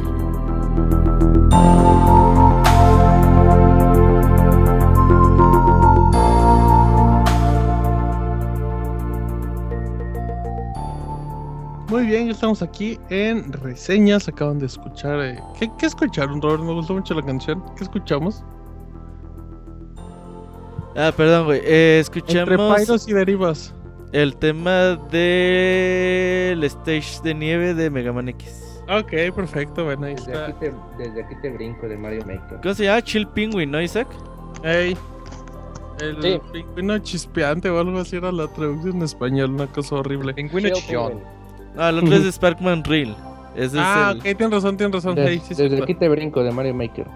Abogado, ya dijo ese comentario hace tres segundos y no pegó. No, güey, estaba no, estaba en no, Pensé que No, estaba en tiene que volver a pegar, abogado. No, tiene que volver a pegar. Desde, que aquí te, desde aquí te brinco de Mario Maker. Ah, sí. Ok, vamos a reseñas y empezamos con Isaac, Isaac el Feliz, que nos va a reseñar Assassin's Creed Syndicate, el último juego de la saga por parte de Ubisoft para PlayStation 4, Xbox One y en unas semanas más para PC. Ok, comenzamos con Assassin's Creed. Mm, bueno, ya eh, todos aquellos que ya están familiarizados con esto de los videojuegos saben que Assassin's Creed es creado por Ubisoft. En particular, este es creado por Ubisoft Quebec. Quebec. Ajá. Eh, y es, una, es una saga que ya tiene más de 12 juegos en su existencia, así que ahorita nos toca ver en este juego de manera anual qué es, cuáles son los cambios principales que nos ha traído. La historia, como ya estamos algo acostumbrados a eso, es algo como que ya, yo siento que ya perdió un poquito el hilo con el paso de los años y ya no saben a dónde ir. Pero, a pesar de esto, eh, nos están presentando un- una nueva manera de ver la, la visión de los asesinos desde el punto de vista de dos hermanos gemelos, Jacob ah, y Evie Fry. Ellos tienen unas ideas diferentes sobre lo que ellos deben de realizar. Uno es como rebelde, más, más, juguetón, más juguetón, así como que no le ¿Cómo importa es un tanto. nombre juguetón, Isaac? Em, digamos Martín que es- muy le- interesado, ¿eh? ¿Has conocido algún hombre juguetón en tu vida, Isaac? a lo que me refería varios. es que se parece un poquito más a Ezio Auditore. Le quisieron Ah, rebelde. Le quisieron copiar un poquito la, la forma de ser a Ezio, me da, me da esa impresión. Y por el otro lado, su hermana Evie es más conservadora. Ella quiere seguir en búsqueda de las piezas del Edén, que es la misión de estos dos asesinos. Y en su paso tienen que encontrar la manera de liberar a la ciudad de, de diferentes bandas que se han creado ahí y que vuelva a ser como una ciudad del pueblo. Entonces los asesinos siempre son como los buenos, pero tenemos que decidir qué parte es la que en la que queremos tomar más eh, más fuerza de, de esta historia. De todas maneras, el juego sigue siendo tan lineal como siempre, a pesar de ser un juego de mundo abierto. El, título es de acción y aventura en, en tercera persona para quienes no hayan jugado un Assassin's Creed. Eh, lo que yo menciono en mi reseña escrita es que con el paso de los años, ya son 8 años de Assassin's Creed y nada más podemos ver que están dando unos pasos muy muy cortos en cuestión a la evolución de los títulos. Puedes jugar ahorita este y saltarte, tal vez del 1 al 2 sí hubo una evolución muy tangible, pero si, si juegas el 2 y luego juegas este te das cuenta que sigues jugando el mismo título desde más o menos del 2008, 2009. Fíjate En- que la- las diferencias se notan del 1 al 2, válgala, del 2 al 3, brincando Brotherhood y Revelation, Uh, y del 3 a Unity, brincándote Black Flag, que es el Y 4. no son tantas, Martín. No, no, no, Yo o sea- siento que son diferencias muy, muy pequeñas que ellos han estado mejorando. Este, muy poquitos detalles dentro del título y este juego no es la excepción. Sí. Ok, entonces, este, co- continuando un poquito, siempre es interesante ver el nuevo Assassin's Creed en turno eh, anual, eh, conocer cómo está representada la ciudad. En esta ocasión nos toca eh, realizar todas las misiones en Londres. La ciudad está muy bien re- representada, tiene cambios de clima característicos para la ciudad. Ya sabes que Londres es un, un lugar en el que casi no sale el sol y llueve mucho, entonces así, así se vive en el juego. Podemos ver también que, que, bueno, desgraciadamente este, este tipo de cambios es nada más un adorno, porque nada afecta el progreso del título. Me refiero a que el cambio de día a noche no pasa nada, o que haya lluvias ocasionales, no pasa nada, es un adorno, pero luce bien y ahí está. Dentro de las mecánicas podemos decir que siguen siendo, como yo les mencionaba, las mismas a las que ya estamos acostumbrados en estos últimos ocho años. Eh, a pesar de que han evolucionado poco, podemos decir que tiene dentro de su poca evolución, la manera de escalar las, cosas, de explorar la ciudad, ya se, se, siente un poquito más activa. Porque trae lo de Unity, ese modo de correr que se llama Free Run, en donde tú nada más presionas un botón y va corriendo él. Y él hace todo el parkour que quieras y escala todo, nada más presionando un solo botón. Pero también ahora tenemos un gancho que nos permite, así al estilo de los juegos de Arkham de Batman, de escalar un edificio muy rápidamente. Entonces eso hace que puedas ir de un lado a otro de la ciudad muy de una manera muy ágil y que se agradece, realmente se agradece, está, está bien implementado, además de que como estamos en Londres, en la época victoriana, en la época en la que comenzaban apenas la, la investigación para, por ejemplo, el motor de combustión interna o ese tipo de cosas, está lleno de, de carretas y podemos también a, a aplicar la Gran Theft Auto y robarnos una e ir ahí con nuestro caballito de un lado a otro, también hay misiones secundarias basadas en eso, no muy buenas, pero ahí están. Y, y esos, son, esos son como los pequeños cambios que ha tenido. En el apartado de, de, sigilo es donde sigue siendo un buen juego. Recordemos que Assassin's Creed es más de sigilo que de acción, aunque también se mete más a la... Es como una mezcla extraña en donde tú puedes hacer lo que tú quieras, pero si lo haces en sigilo siempre te beneficia más, ¿no? Te dan más experiencia, te dan más dinero, etcétera. Entonces aquí en el apartado de sigilo podemos decir que el personaje, el que estés utilizando de los dos gemelos, se, está muy bien implementado en el sentido de que te puedes recargar en una pared y automáticamente se pega, ya puedes hacer asesinatos muy, muy simplemente, muy fáciles. Eh, tiene la técnica clásica de los juegos de sigilo donde la inteligencia artificial es mala, de que nada más chiflas y vienen los enemigos, ah, ¿qué es ese ruido? Y vienen y ya los matas. Entonces, eso habla muy mal de la inteligencia artificial porque sigue siendo, sigue siendo mala. Es algo que no ha sobresalido en ningún juego de Assassin's Creed y ahorita sigue siendo tan mala como siempre. De todas maneras, esto puede repercutir en que las misiones pueden desarrollarse de una manera o muy fácil o muy difícil y a veces es culpa de la inteligencia artificial. Entonces eso no, no me parece tan justo. Eh, el... Lo que tiene de, de bueno Syndicate es que nos obliga a hacer uso de cada habilidad. Conforme vamos avanzando en el juego, nosotros tenemos nuestro clásico árbol de habilidades en donde, como ya tienes nuevos puntos de, skills, puedes ir gastándotelos y obtener mejores, que, que, ya no haga ruido tus pasos, que ya aguantes más golpes o que tus carretas sean más fuertes, todo ese tipo de cosas. Y Syndicate te obliga a eso porque de acuerdo a la zona en la que estén desarrollándose las misiones, te va a salir un numerito que te dice, esta zona solo es apta para los que son nivel 4 o nivel 6. Entonces tú dices, ah, pues yo soy 3, mejor me voy a hacer unas misiones secundarias, subo de nivel y ya estoy apto para esas misiones. O si ya te sientes muy bueno, pues siendo 3, lánzate una misión 6 a ver si es cierto. Y generalmente no la vas a poder pasar tan fácil, porque si te... Eso es algo bueno que tiene, que tienes que andar leveleando bien y no solamente a tu personaje o a tus gemelos, sino a las bandas que vas reclutando. Regresa ese, ese tema que tenía Brotherhood, en el que tú podías reclutar a otros asesinos. Aquí no reclutas asesinos, aquí reclutas bandas. Así el estilo. A cholos. a, a, cholos, aplicas la, la, de cholos y ahí, ahí, van todos de montoneros contra las otras bandas. Sí. A los que veas de, ya es bien fácil, a los que veas de rojo son los malos, los que veas de verde son los tuyos. Entonces, eh, a mí me recuerda mucho a la película Pandillas de Nueva York, por ejemplo. eh, pues sí, un poquillo. Sí, sí, se ven los dos bandos muy marcados. Se ve así bien, bien marcado todo. Pero me gusta eso de que tengas que evolucionar a tu personaje y de que sí sirva de algo. Eh, y como, como les mencionaba, la ciudad, a pesar de que tiene una buena atención al detalle, yo, yo estaba fascinado de poder escalar el Big Ben, por ejemplo, o el Castillo de la Reina. Eso está muy padre. Pero a pesar de tener esos detalles, tiene algo muy malo. Y es que la ciudad es inerte.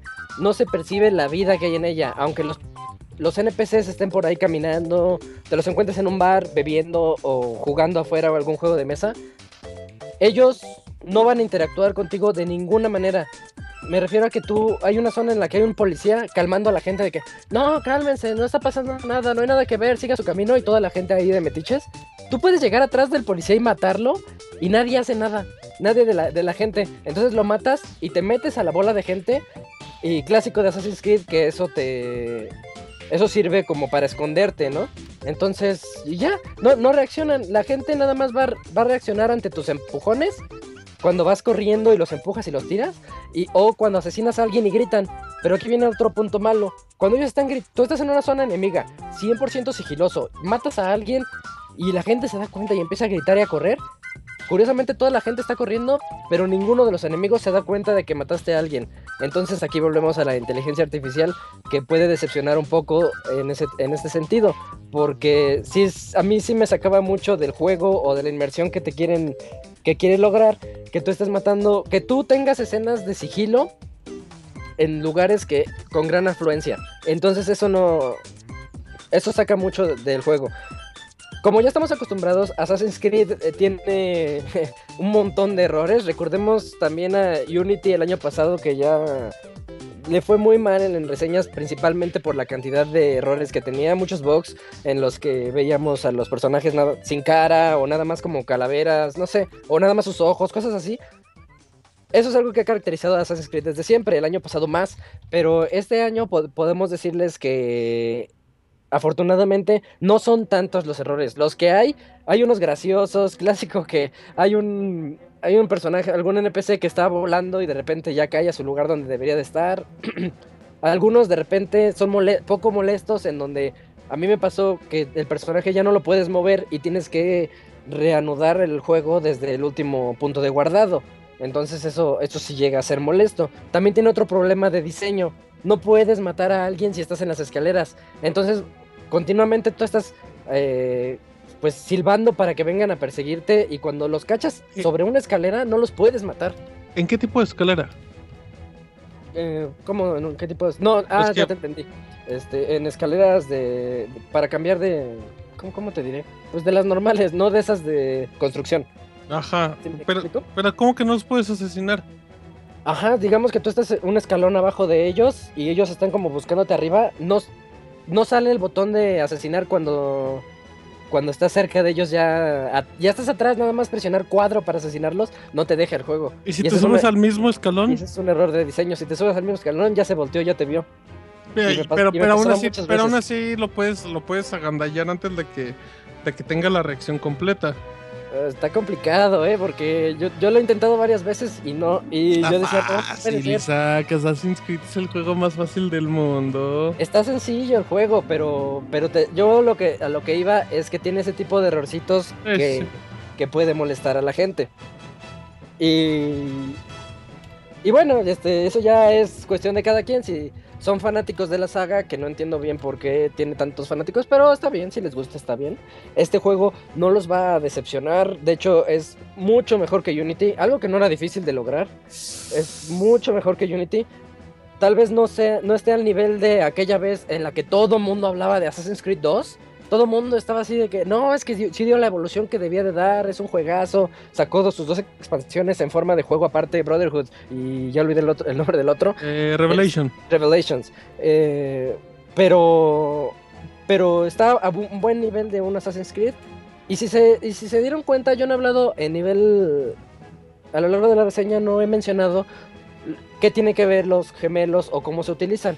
Y la razón es porque realmente no hay gran diferencia. A mí se me hizo un punto algo decepcionante de que tú, independientemente de cuál gemelo, de cuál hermano uses, eh, puedes de- desarrollar las misiones de la, de la misma manera. Sí. A pesar de que en el árbol de habilidades, esta Evie, la mujer, está más orientada Al al, sigilo. sigilo. y tiene un par de habilidades más, más en el sigilo.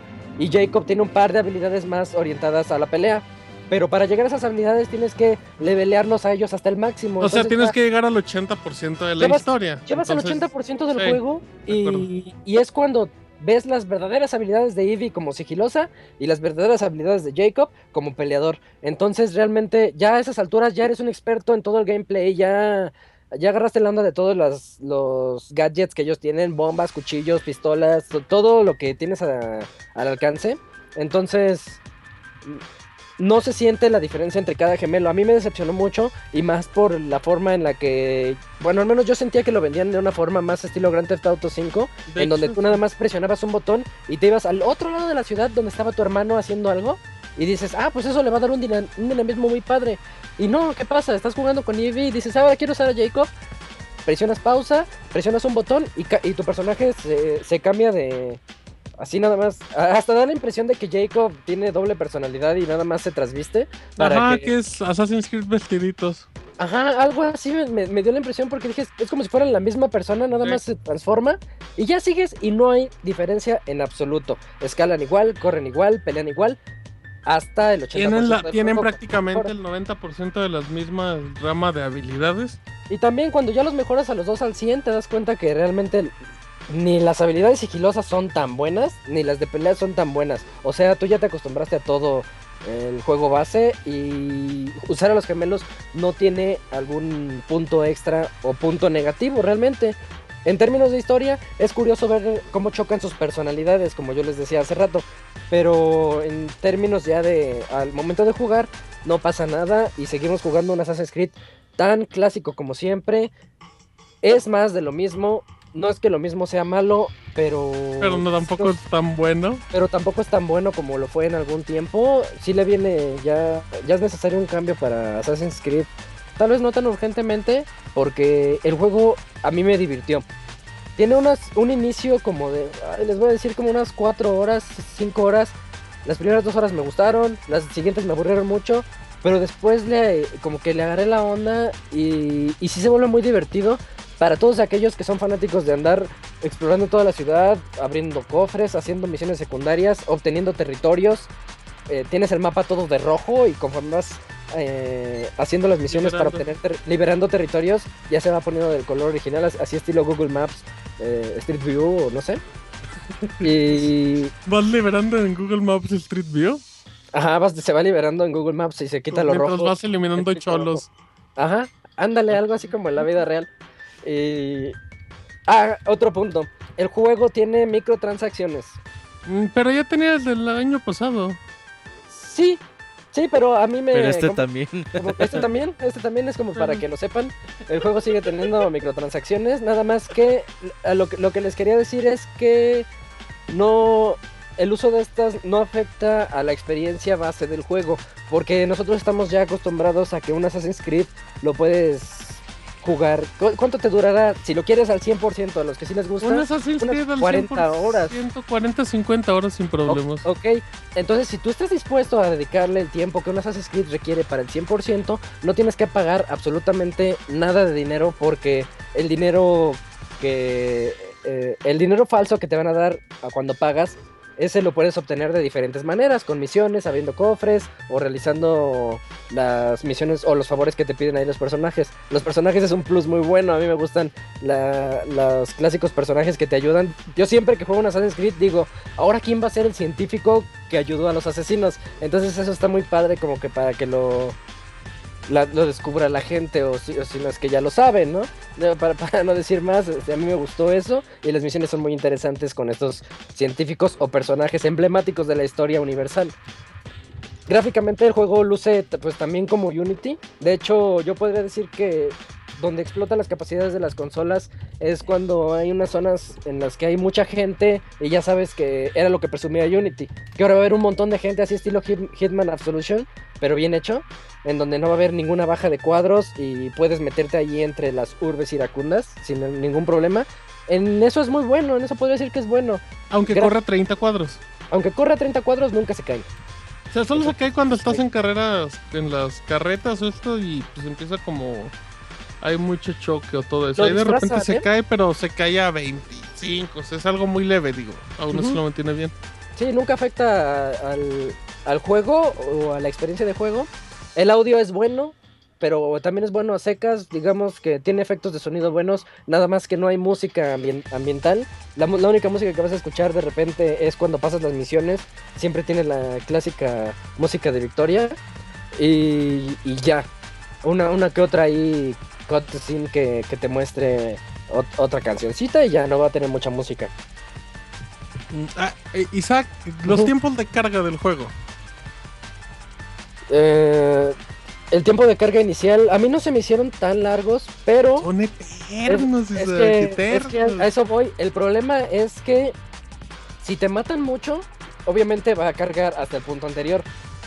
¿O será que no me mataron tanto? Porque cuando me, cuando me mataran o cuando tenía algún bug en donde tenía que reiniciar el juego, este, sí me, me percataba de que los tiempos de carga no son tan, es que no son tan largos como en Assassin's Creed 2 o 3, Bueno, bueno, Pero- también.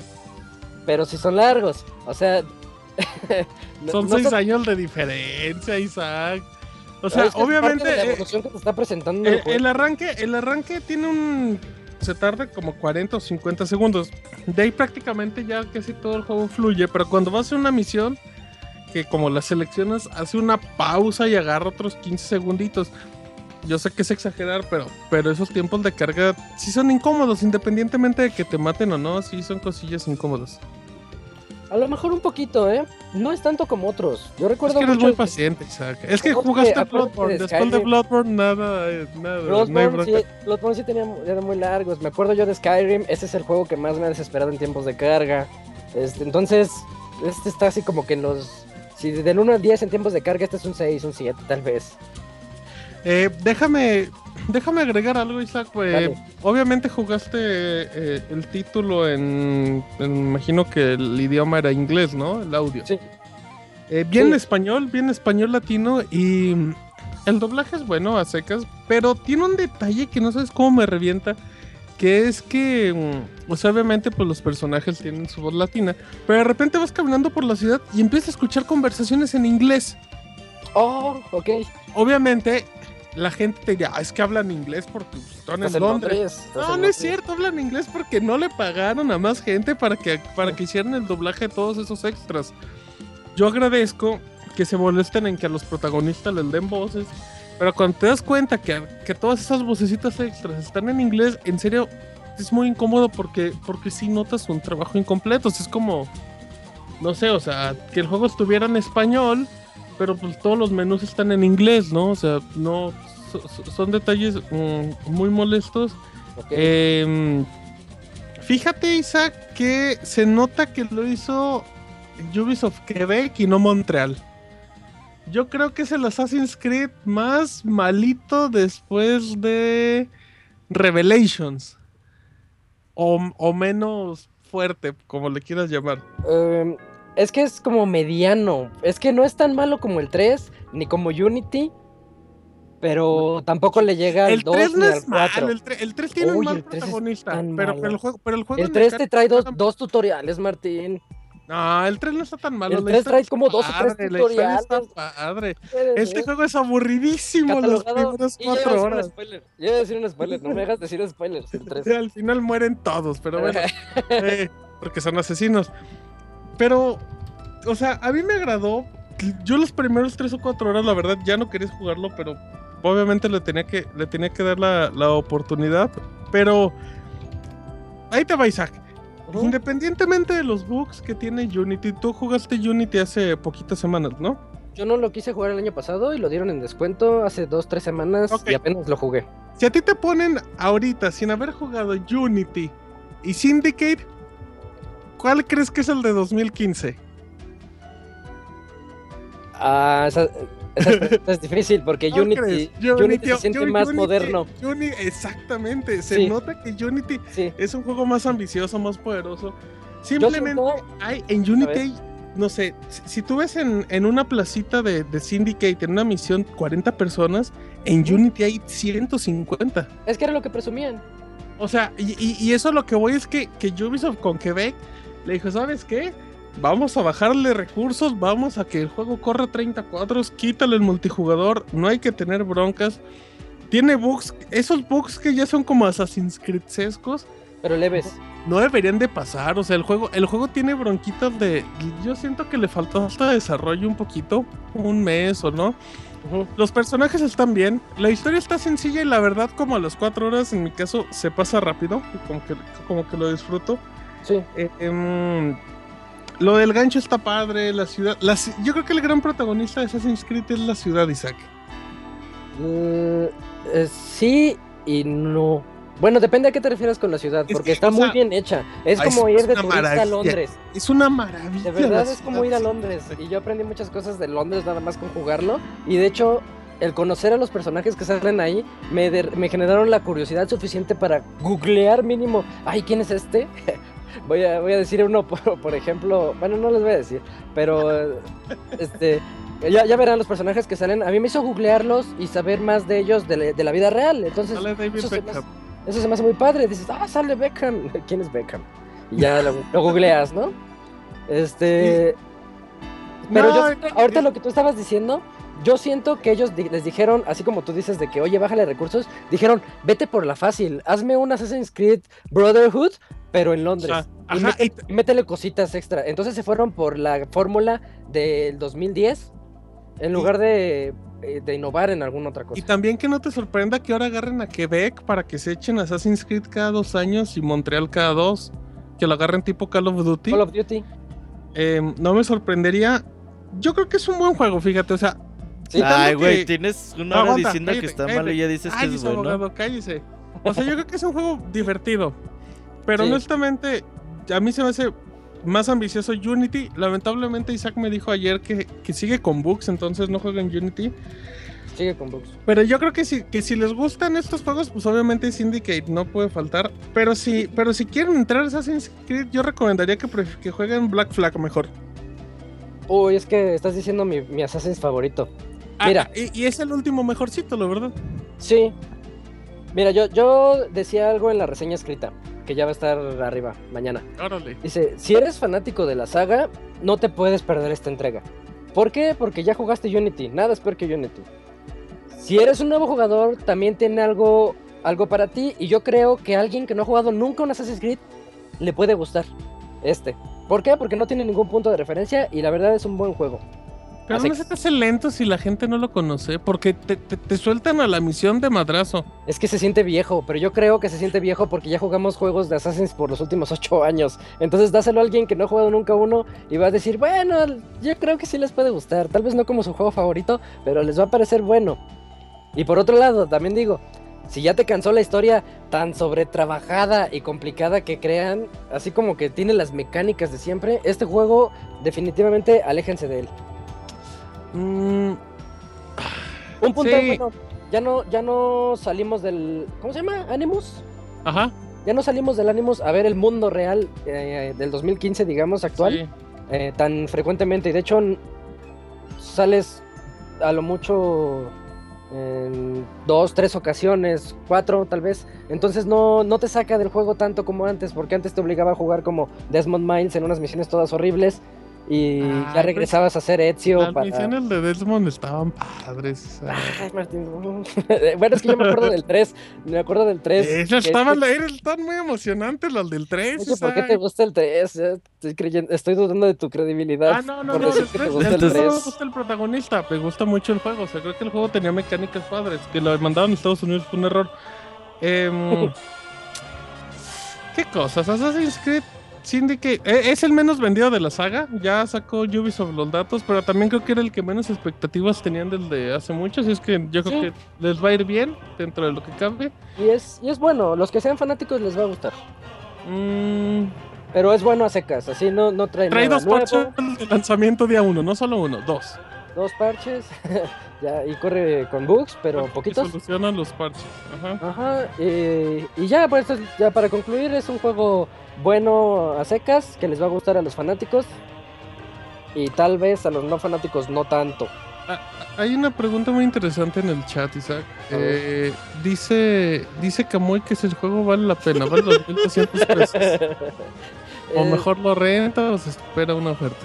Ahí ya depende más del fanatismo. Si eres, si eres fanático, cómpralo. Te va a dar las clásicas 40 horas obligadas de todo Assassin's Creed. Buenas 40 horas para los que les gusta el juego.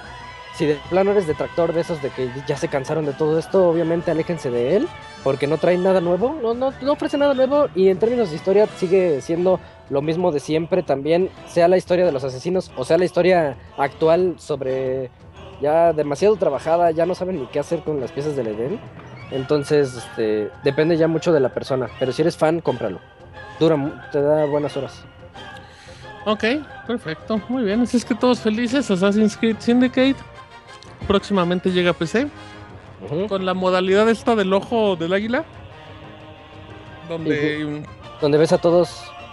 donde si miras hacia la derecha, la cámara se mira, se mueve hacia la derecha, la cosa más inútil del mundo. Pero al PC Gamer Master Race le va a gustar. Así es que bueno, ahí dejamos el reseñón de nervios de Isaac Assassin's Creed. Y ahora nos vamos con Halo Fab. Halo Fab. Halo Fab Guardians. Que ya prácticamente ya salió. Todavía no sale, pero ya no hay embargo. Em, y ya está para el editado, ya lo pueden ir a comprar, su copia digital o física. Roberto.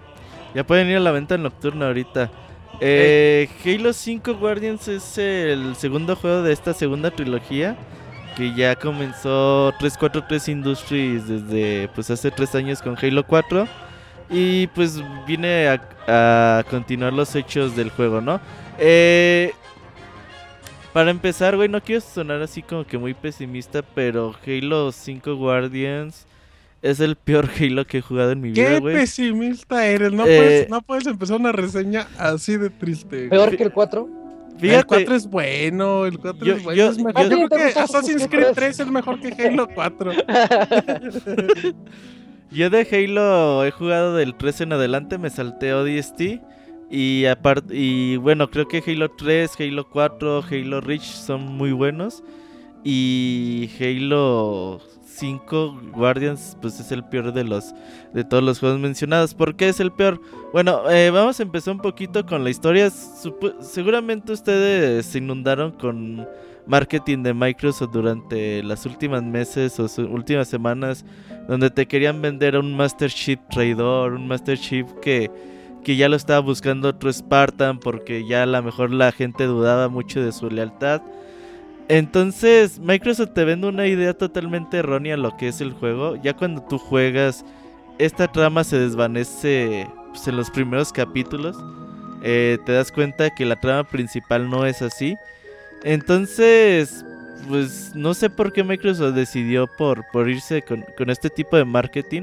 Eh, las primeras 4 o 5 horas de la campaña son bastante sosas, bastante X, misiones sin mucho hilo argumental. Entonces, mm, ustedes me preguntan, oye, ¿cómo vas en Halo? Yo les decía, pues yo llevo 5 horas y la verdad está bien X, güey. Entonces, ya después de las 5 horas que, que te avientas o 4 horas que te avientas de juego, empiezas a jugar y la campaña empieza a tornarse, eh, empieza a agarrar mejor ritmo. Eh, ahora sí ya la trama principal se empieza a revelar y ahora sí pues empieza a jugar un poquito de mejor forma. Pero eh, llegando a la, a la misión 15 ya todo termina. Entonces mucha gente se va a quedar así como que, ay güey, ¿qué pedo? ¿Ya se acabó? No mames, entonces... Pues la verdad es decepcionante la campaña. eh, muchos jefes, los jefes finales así también, sin mucho chiste. yo creo que, pues sí, güey, es la peor campaña de la serie de Halo que yo recuerdo, o mínimo de los Halos que me ha tocado jugar. Ahora, eh, Halo, pues como ustedes saben, es un juego de, de disparos en primera persona. Que a lo mejor no, nunca ha sido pues el más sobresaliente de todos, pero que eh, a su vez, pues se ha podido eh, hacer un lugar en, en las consolas y que popularizó mucho el género también. Eh, Halo 5 en cuanto a juego de disparos eh, sigue siendo bastante bueno y bastante clásico al respecto. Hoy en día pues tenemos juegos como Destiny, Titanfall, los Call of Duty nuevos donde tenemos a pues pinches jugadores que corren un chingo, que saltan mucho, que vuelan, se agarran de paredes y todo. En Halo 5 lo que agregan, pues bueno, ya te puedes colgar un poquito de los bordes. Ya el Spartan agarra, se cuelga y se sube. Y le agregan ahí como un mini... ¿Qué será? Como un mini jetpack. Más como parkour. Ajá, es, no, es como un impulsito, ¿no? Sí, es un impulso, güey. O sea, no, no termina por ser jetpack total. Sí. Que, que puedes usar a lo mejor que saltas mal, dices, güey, ya la cagué, entonces lo aprietas para que te impulse poquito hacia adelante y puedes llegar a la plataforma eh, sin ningún problema. Aquí puede haber de dos aspectos, ¿no? Eh, la gente que diga, oye, pues es que es Halo, güey, pues Halo siempre se ha jugado así, durante los 15 años que lleva eh, la franquicia funcionando. Y pues tienen razón, Halo siempre se, se ha movido así. Pero seguramente también habrá el otro tipo de público que diga, oye, güey, pues yo ya quiero que Master Chips tenga un jetpack y que salte más alto, que se mueva más rápido. Eh, me llama mucho eh, la atención que cuando empieza la primera escena que tiene el juego es una batalla inmensa entre los Covenant en una, en una guerra a, a muy gran escala. Y llegan estos cuatro Spartan del equipo Series del, del, del Spartan Lock. Y esa escena que se ve está bastante atractiva, pero todo lo que hacen los Spartan en esa escena, tú no lo puedes hacer en- ya jugando, güey. O sea, lo- los Spartan llegan, saltan sobre naves, usan eh, su impulso así como jetpack, eh, hacen cosas- golpes, todo. Ajá, lo hacen bien chido, o sea, la escena está bien chida, o sea, para eh, visualmente, pero ya cuando te ponen a jugar, pues sientes a tu monito todo lento. Entonces, pues aquí puede haber dos vertientes, digo, tampoco es que quiera sonar, eh, o sea, sí, güey, o sea, no, no, no quiero que se vea como una queja, pero sí puede haber eh, dos tipos de personas, ¿no?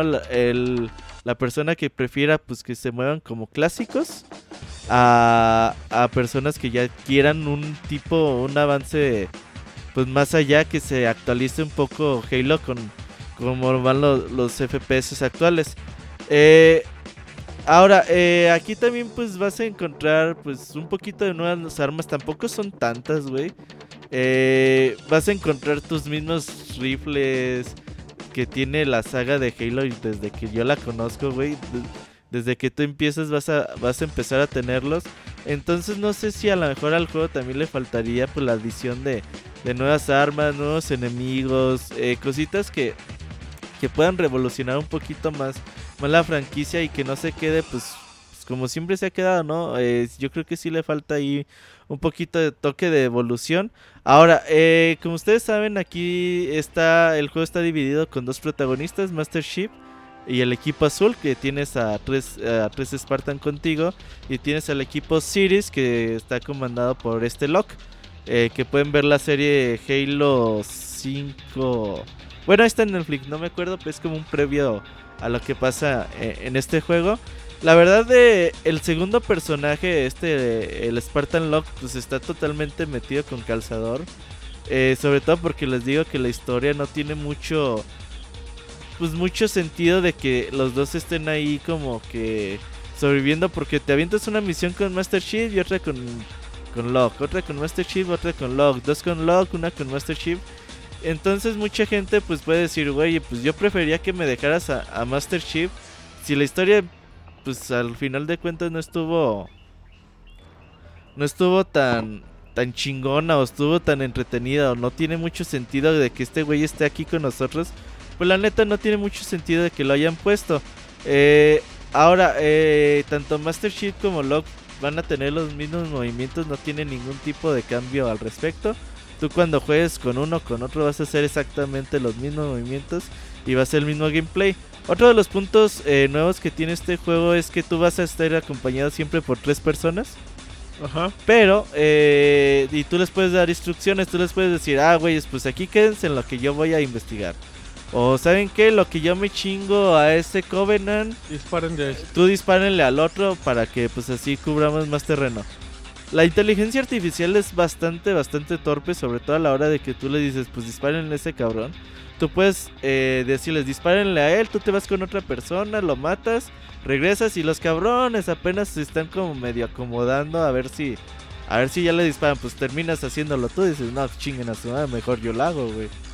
Entonces, no está tan bien implementado ese sistema de, de cuatro personajes. A- a- aunque, corrígeme aquí, tengo una duda. Se supone que obviamente la inteligencia artificial no está bien hecha, pero pero la campaña se juega de cuatro, ¿no? O sea, en este caso puedes sustituir a, a esa inteligencia artificial por tres amigos. Ajá. Lo cual en teoría sí se debe prestar bien. Sí, exactamente, güey. Puedes jugar con, con más amigos, pero pues obviamente si lo juegas solo la experiencia no va a ser nada grata.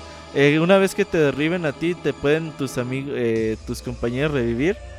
Pero pues obviamente pues también vas a estar a expensas, güey, a ver si al otro no se lo chingan, a ver si al otro pues se le ocurre irte a revivir. Y pues la inteligencia artificial ahí sí le faltó pues un... Yo creo que eh, ser pulida todavía eh, bastante más trabajada porque lo que está ahorita, pues la verdad es que sí está bastante, bastante chafita.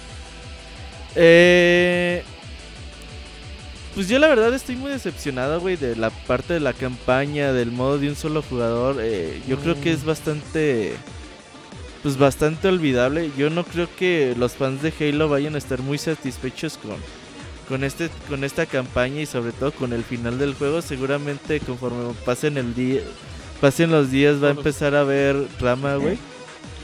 Em, yo, yo tengo una duda, teoría. Obviamente tú- ya terminaste la campaña y has jugado más de Halo Guardians y nos vas a platicar. Yo tengo poco, que apenas un par de horas que empecé la campaña, pero ¿no sientes que ya es como demasiado notorio que que 343 quiere hacer eh, pues como que ya su universo de Halo? O sea, ya, ya está como que formando o ya está armando cosas para que realmente la gente ya se dé cuenta que, que esto ya no es el trabajo de Bungie, o sea, yo lo noto, obviamente hay cambios importantes, cambios que, que así como que comentas no, igual no son tan agradables, pero yo siento que le está buscando mucha esencia em, 343 para Halo y yo es que va a sonar raro, güey, pero creo que si tú piensas que Halo Guardians es Halo 5, obviamente pues, es un mal juego. Pero si tú ves que Halo Guardians es el segundo Halo de 343, yo lo noto diferente. Sientes que, que como que están empezando la saga por otro lado, no sé. ¿Sabes qué, güey? Lo que pasa es que también tenemos que ver qué franquicia es, ¿no? Eh, Halo es una de las franquicias más populares en la historia de los videojuegos. Es una franquicia que le pe- pertenece a una de las compañías más poderosas del mundo. Y es una franquicia que es debe ser ícono del Xbox One, güey. Entonces, obviamente, tu expectativa debe ser Oye, mucho más Es la alta, de güey. Xbox. ¿no? Ajá, tú, tú, tú no puedes pedirle a Microsoft decir, bueno, güey, pues es que es su segundo juego, no hay pedo. No, no, no, cáguenla". no, no. O, o sea, o sea, el pedo no es que se justifiquen. El pedo es que 343 está intentando hacer un producto que ya no parezca de Bungie, que parezca de ellos. ¿Sabes qué, Eso-? No, ¿sabes sé qué, Roberto y Martín? Eh, pasa algo, eh, que yo creo que la saga, de- como que el futuro ya, ya llegó, o sea, eh, Halo viene de unos, de unos tiempos diferentes de los shooters, eh, diferentes en el sentido de las mecánicas, un poco más toscas, eh, un Ajá. poco de enemigos, y ahorita como que pegó tanto Call of Duty y ese tipo de juegos, que lo quiso imitar y, al- y querer imitar todo Desde ese el tipo 4. de juegos, sí, desde el 4, eso Ajá, sí, desde el 4 que perdió su esencia. Sí. Y pues, yo no sé si es bueno o malo, o simplemente pues ya como que ya Saga ya, ya no, ya no está actual, güey. O sea, por más que quieran implementar ese tipo de modas. Sa- sa- ¿Sabes también que creo, abogado? I- igual ya es un tema un poquito más alejado y no, y no voy a profundizar, pero ¿no sientes que Master Chief ya no es popular en los niños? También eso, también Ya tiene mucho. puestos- Yo creo que el de Halo, no sé si. Pues yo creo que Rich ha de haber sido el último. Que tuvo Sí. popularidad, pero. Pero ya desde ese momento Halo no es popular entre los niños. O sea. Entonces ya está cambiando, creo que el fanbase. O sea, creo que ya es un poquito más adulto. Y, y ya no es el personaje tan popular que fue cuando arrancó con Xbox 360. Lo que pasa es que, ¿sabes qué? También perdieron a la saga en el sentido de que cuando estaba muy, muy, muy fuerte, en vez de potencializar a Master Chief, como que dividieron, este, vamos a sacar Reach, vamos a sacar ODST. ODST, y de ahí como que quieren volver a... a- De ahí lo que hicieron fue segmentar más a su público, no jalar a más gente. Sí, y ahí fue cuando regresaron con la marca de Halo, Re- de Halo, con Master Chief, pues como que la gente ya no, o sea, ese ese periodo de tiempo perdió mucho mucha popularidad Master Chief y pues ahí fue que ya no ya no era lo de antes, pues. Ahora, sí. güey, eh, yo lo que creo que le faltó eh, mucho a, a Halo 5 Guardians es mucho tiempo de desarrollo, güey. Sí. Eh, Microsoft no estaba también como para darse, darse el lujo de decir, pues bueno, nos quedamos este año sin un juego de Halo porque la cagaron muy feo con Master Chief Collection, güey. Entonces, dijeron, güey, pues este año tiene que salir Halo 5 Guardians. Yo creo que un año más de desarrollo le hubiera sentado muy muy bien al juego. Obviamente eh, es fácil yo aquí sentado en mi casa decirte, no, güey, pues le falta un año de desarrollo. Cuando por atrás, pues a eso, un año de desarrollo es- son millones y millones de dólares que se debieron invertirle eh, más al juego, ¿no? Pero al final es tu chamba también. Pero al final, güey, eh, es el prestigio. Eh, eh, mucha, mucha gente a veces dice, güey, The Legend of Zelda pues ya no vende lo que es. Pero sigue siendo como que la franquicia prestigiosa de, de Nintendo, ¿no? Dicen, ok, güey, pues nosotros nos esperamos mejor a que salga un año y mejor sacrificamos ganancias o lo que sea, pero es como que la franquicia que tú sabes que tú puedes presumirle a la gente allá afuera y creo que Halo también debe ser lo mismo para, para Microsoft. Y-. ¿Están de acuerdo que, está, espérame, abogado, y están de acuerdo que está reflejando todos los, pro- o sea, Halo, Halo 5 eh, refleja de cierta manera todos los problemas que tuvo el Xbox One en inicio. Sí, exactamente. Mira, eh, yo la verdad estoy muy, muy... yo- yo- a mí me estaba gustando la campaña, güey, neta.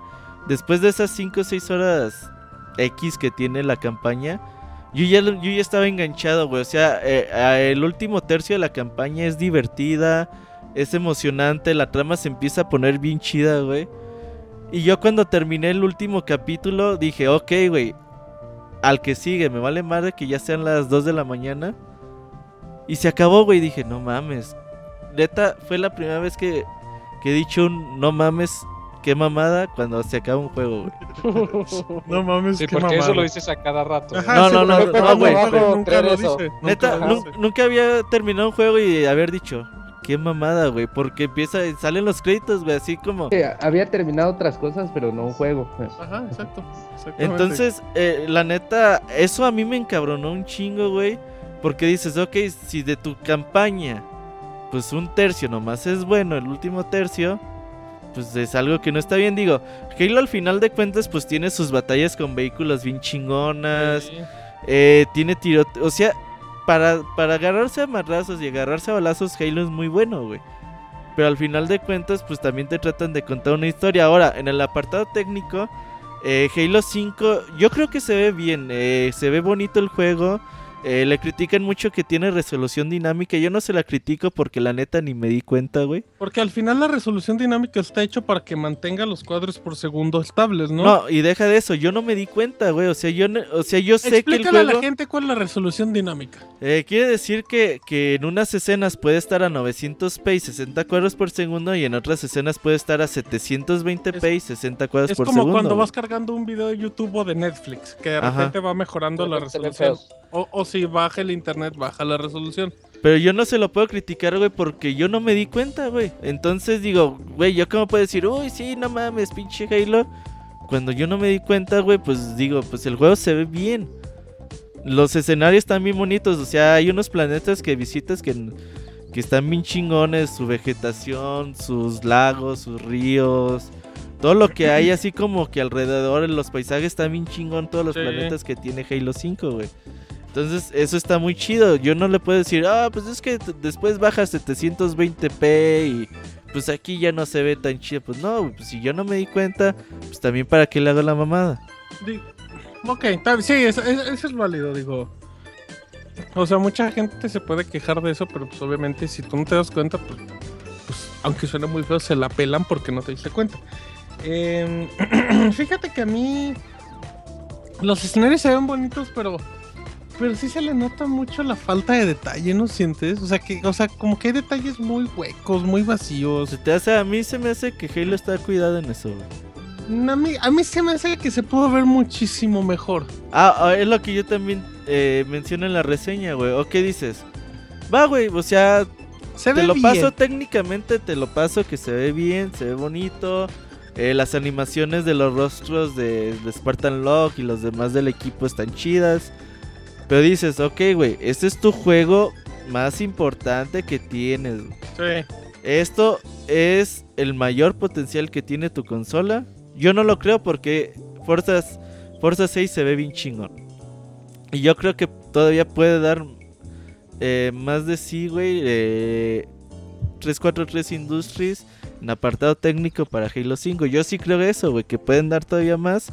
Porque Forza ahí está la muestra. No, Sí. y, Ha- y- y- y Halo, Halo 4 en Xbox 360 luce muy bien. Sí, sí, sí, sí. O sea, visualmente es grandioso el juego.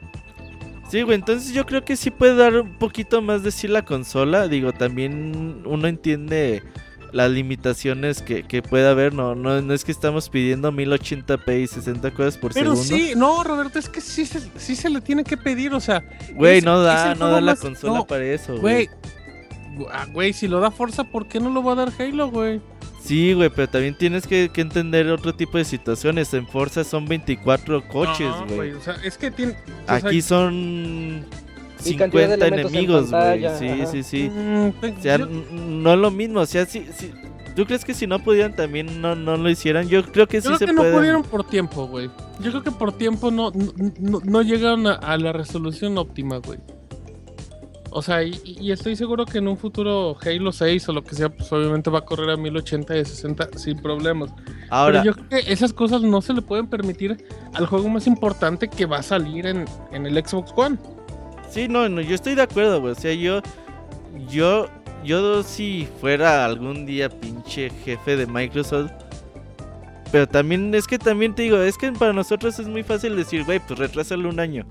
No, no, no. Pero o sea, pues, güey, son millones y millones de dólares. Está- también No, no, está no. cabrón, o, sea, ¿no? o, o sea, obviamente, pues, puta, güey, retrasas Halo a 2016 y la gente se les va al cuello. O sea, yo entiendo que obviamente no, no son cuestiones populares, pero mm, a lo que mm, vamos, creo que tú y yo, más que nada, es a que estuvo mal planeado. ¿Por qué? Pues porque la consola tuvo problemas, de seguro todos los cambios que han tenido han ido afectando el desarrollo. O sea, hay muchos elementos de que el Xbox One no, no arrancó bien, pues eso, eso va afectando, va, va obviamente, y estos son los resultados. Digo, a diferencia de Forza, ¿cuál es la diferencia de Forza?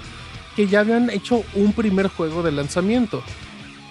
Sí, exactamente, güey. Ahora, eh, en el apartado sonoro también es bastante decepcionante cuando cuando pones eh, el start, la pantalla de start del juego sale el tema clásico de Halo. Y cuando salió el tema clásico de Halo dije, hijo, ya creo que ya valió madre. Épico, épico, güey. No, no, no, a mí me gusta mucho el tema principal de Halo, güey. Pues, aquí no le va a gustar. Pero yo dije, y estos güeyes se me hace que no hicieron buena música. Porque Sí, en claro. Halo 4, luego, luego, cuando empieza, se oye un buen tema. Y había mucha polémica porque, bueno, pues a ver Sí, qué bueno, hacen bueno, si bueno, Martin bonita. O'Donnell. ¿Cómo está usted? Bien, bien. ¿Qué tal? le mandé su, su sándwich. Háganlo, dale. Es el mejor momento en la historia Está rico, ¿va? Le puse Mejor- bastante Mejor jamón. pégale al abogado. Ah, bueno. Aguanta, dale, dale, dice. 10 pero- segundos, a ver que diga algo incriminante. Vas a decir. Ah, yo soy bueno para preparar. De acuerdo. Comida. Ya, abogado, ya no sé si está hablando con nosotros. Creo que Ah, sí, está, en un acto desesperado por llamar la atención. bueno, saludos a la, saludos a, a la, a la abuelita abogada.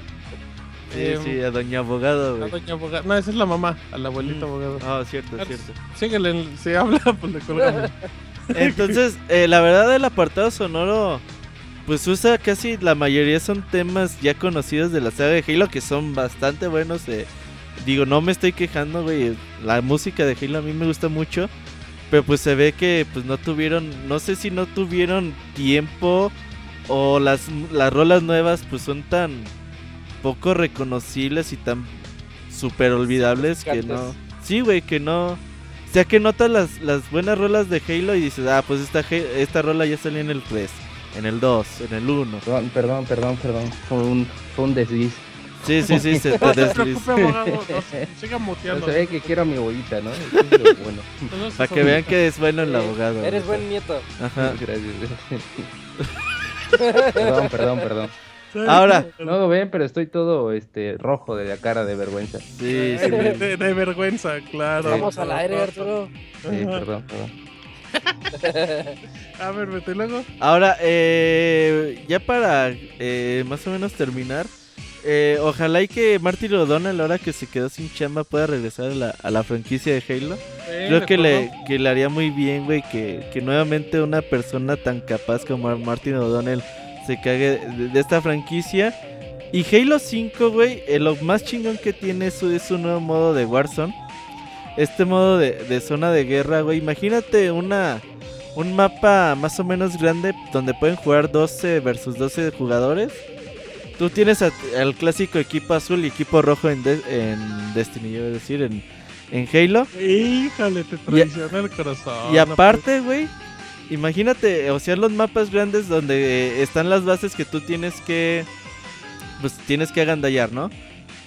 Eh, y aparte, güey, van llegando Covenants, van llegando Prometeos. Entonces, haz de cuenta, tú estás acá en la batalla de 12 versus 12 y te dicen, ¿sabes qué, güey? Está llegando un jefe de los Prometeos, güey. El que se lo chingue va a tener más puntos. Entonces pues, vas a dejar la batalla en la que estés, güey. Te vas a ir en chinga a buscar ese jefe que está en cierto punto del mapa. Y a lo mejor otro cabrón ya te llegó con un tanque y otro güey con una nave voladora. Y a lo mejor tú andas a pie, pero te encuentras otro tipo de aditamentos. Entonces la neta, eh, el modo, el modo de zona de guerra está chingoncísimo, es competitivo, es adictivo. Y seguramente conforme vaya pasando eh, los días la gente va a empezar a armar toda clase de estrategias porque se pueden armar toda clase de, eh, de cosas que se pueden jugar ahí. Y está muy muy chingón este nuevo eh, modo de zona de guerra. Tiene otro modo que es el de capturar zonas clásico. Pero aquí es donde digo, güey, pues no mames, es que eres Halo, cabrón. eh, es un modo de 4 versus 4, güey. Yo le dije a Isaac, pues no mames, ni que fuera su Splatoon, güey. Porque no tiene chat de voz tampoco. No, güey, se me hace muy poco la cantidad de 4 versus 4 para jugar. Digo, el Ay, mapa está chiquito. Pero dices, no mames, pues mínimo 5 versus 5 desde o, o un poquito más de jugadores, güey. Pues si aguantas 12 versus 12 en el otro, pues mínimo dale la a- chance a la gente que, que puedas jugar más personas. También puedes hacer partidas privadas ya con los clásicos modos de captura la bandera, todos versus todos, el clásico modo de dispara solo a la cabeza. Eh, puedes jugar muchas cosas multijugador en, en Halo 5, pero lo que más destaca y lo que, mu- eh, lo que mucha parte salva el juego, el modo zona de guerra es bastante, bastante bueno. Que al final, mucha gente le traba el modo en línea de Halo. O sea, no, no, no justifico, obviamente, pero sí, sí es como. Sí es como muy, muy especial. Eh, fíjate que a mí se me está gustando la campaña. O sea, se nota inmediatamente que es un Halo. Se nota mucho la producción. Me gusta el doblaje. El doblaje latino, lo que llevo hasta el momento me gusta. Se me hace. Así como lo comentaste en su momento de Forza, que son juegos donde se nota el trabajo de Microsoft, que es muy bueno en México. Uh, güey, perdón por interrumpirte. Otro fallo que tiene el juego y que la neta se me hace muy raro de Microsoft. Tiene su doblaje latino como siempre bastante Ajá. bueno, con actores super profesionales y todo el pedo. Pero las voces están mal, güey. O sea, están... ¿Desfasado? No, no están desfasadas, están bajitas. Uy, eso le pasaba mucho a Sony. Están ¿Estás muy, muy que, bajitas. ¿Estás seguro que no es detallito de configuración de cómo tengas la salida de audio? No, no, no, no, no, no, no, no. Es- haz de cuenta, güey. eh, empecé a. Durante los primeros capítulos dije, ah, chinga. Pues como que este güey soy yo muy bajito. Y dije, a lo mejor porque estoy lejos del personaje. Güey, yo lo escuché y no se oye bajito. Lo, lo- lo que tuve que hacer, güey, ya, es- ya al final casi del juego, le tuve que bajar a los efectos de sonido y a la música hasta el nivel 5 y dejar las voces en nivel 10 para que se escuchara más o menos bien. Yo sí lo escuché bien, güey. Llevo tres horas, dos horas del juego y. Y, Ah, entiendo. no, y escucho- horas. No, no, no, no, no, no, o sea, pero él se refiere al diálogo. No, no, pero diálogo- es que no, no- en las primeras es que las primeras horas de juego son cinemáticas, ahí está bien, güey. Pero ya después cuando entras Pero a, cuando a estás las jugando misiones, estás escuchando a tu, a tu, a tu grupo de métete por acá y ahora ajá, tenemos que hacer-". pero ya pero- después conforme vayas avanzando en el juego, a ver si a ti no te pasa, güey, porque a mí sí me pasó, sobre todo en la mitad del juego, es donde Bueno, se hace más A eh, lo mejor más es por los efectos de sonido externos que hacen todavía más ruido en este. Em, híjole. Halo. Le, le ha ido regular, eh, al juego. Bueno, bueno, bueno. Sí, ¿Martín se fue? parece que sí. Ok. Eh, bueno, lo que recuperas a Martín, pues. Pues eso es Halo 5. Yo la verdad eh, me decepcioné poquito. Sobre todo porque de Halo, más que el multiplayer, yo busco una campaña eh, bastante buena. Los otros Halos, pues yo creo que me han cumplido en cuanto a campaña. Y yo esperaba que, que este lo hiciera. No fue así, lamentablemente le faltaron con otros 3, 4 capitulitos que hubieran cerrado la campaña y lo emocionante que se puso al final hubiera bastado para para tener un mejor pues un mejor cierre, güey. Y ojalá y que el sexto juego de la serie que también pues se encuentre en camino, pues ya tenga más tiempo 343 Industries para el desarrollo, ¿no, Isaac? Sí. Yo, yo considero, por- nada más basándome en tu reseña y en otras que he tenido la oportunidad de leer, que es un juego bueno, pero a- así comparándolo con, con la de Assassins, es un juego bueno, pero no nos está ofreciendo nada que... Nada, nada nuevo y se quedó muy atrasado en todo lo que ya estamos acostumbrados ahorita. Sí, sí le falta por ahí una manita de gato, güey. Sobre todo en a ver qué, qué nuevas cosas pueden ofrecer los Spartan. Digo, Halo yo creo que tiene pues un mundo maravilloso, güey. O sea, no es nada fácil crearte pues un mundo con diversos planetas, con diferentes civilizaciones que ya están del agrado de las personas. Entonces creo que 343 Industries tiene todo para trabajar, para poder eh, comenzar a hacer algo algo de mejor calidad en los próximos juegos. Ojalá, porque ya se le acaba su trilogía. Ajá. Eh, vamos a saltarnos la parte de recomendaciones y vámonos directo a los saludos, ¿no? Hoy también no hay dato curioso porque ya vamos bien atrasados. Va. ¿Sale? Ahorita venimos.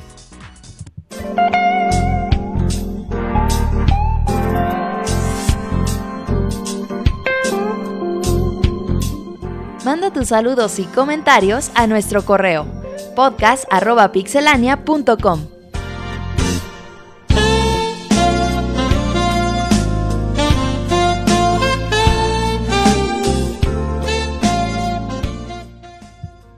Ya estamos de regreso y lo que Martín va a la tienda por cigarros.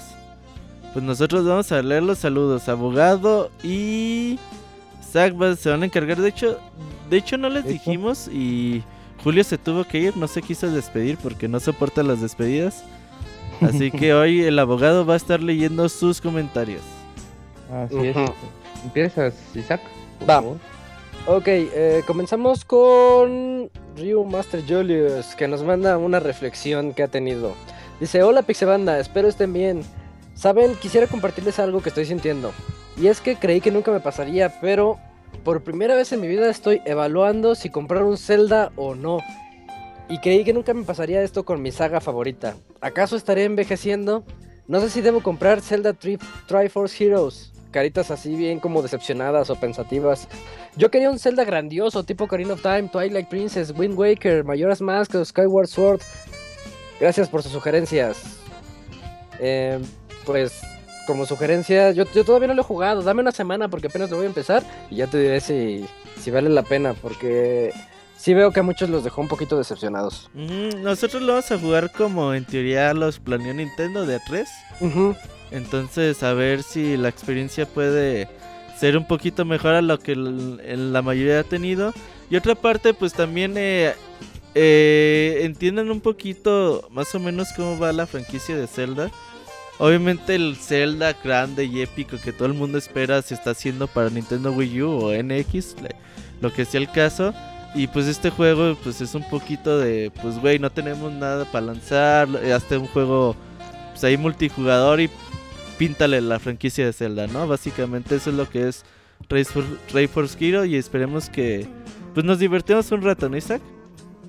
Yo creo que va a ser un buen juego, pero es que catalogar un juego con cómo te la pasas con tus amigos, todos, yo creo que todos los juegos son buenos en ese sentido. Ah, no es cierto, güey. Cuando jugamos. Killzone Shadowfall no nos divertimos. Oye, nada. tienes razón, tienes razón. Killzone Shadowfall es muy malo. Pero con que tengas un juego regular, estilo Destiny, y que lo juegues con tus cuates, y que esté hecho para jugarse con tus amigos, ahí ya se vuelve un juego bueno. Entonces yo espero que sí sea un buen juego Triforce Heroes, pero jugado como se debe. A ver qué onda. Vale, pues yo les traigo otros saluditos de Gajermont.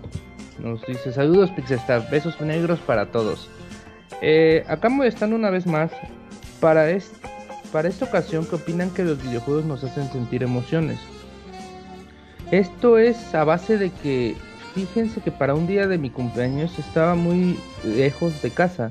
Así yo requería mi trabajo, sin tele, sin internet, pero sí con mi 3DS.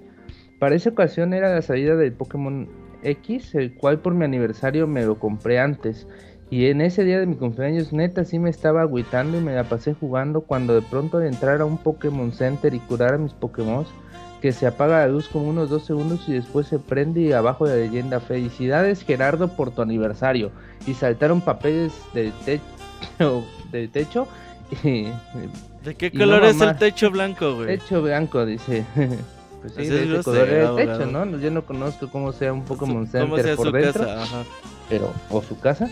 Y no mamar, me emocioné un buen porque me sacó de risas y lágrimas. Me pregunto cómo los programadores del juego pensaron que ese tipo de detalles así hace que el jugador se sienta contento. Y tengo entendido que juegos como Animal Crossing igual tienen detalles similares.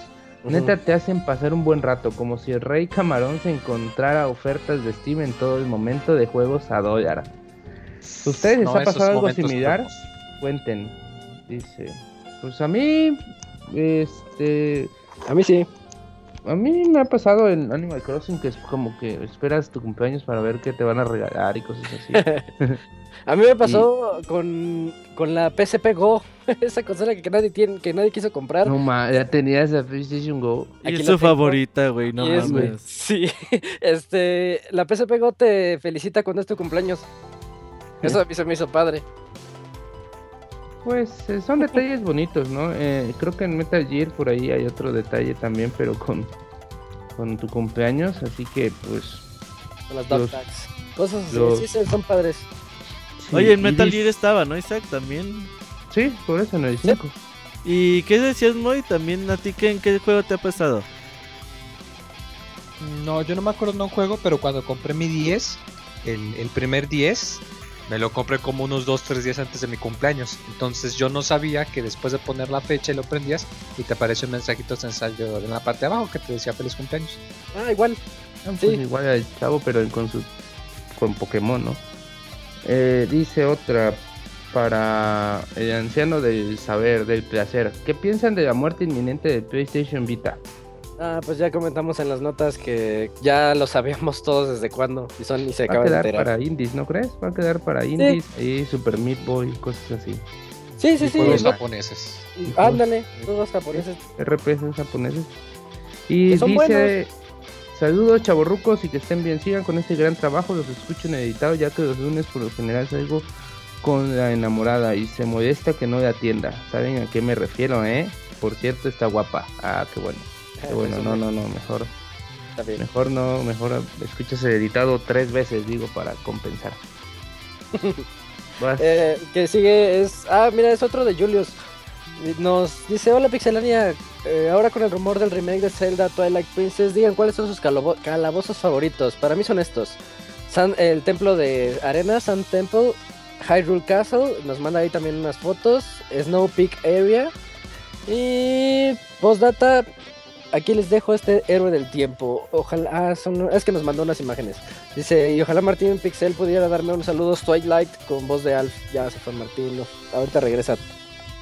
Y pues Robert, tú que eres el fan, no sé qué... qué A mí el mejor cel- eh, que lo hace Zelda se me hace el del tiempo de Skyward Sword.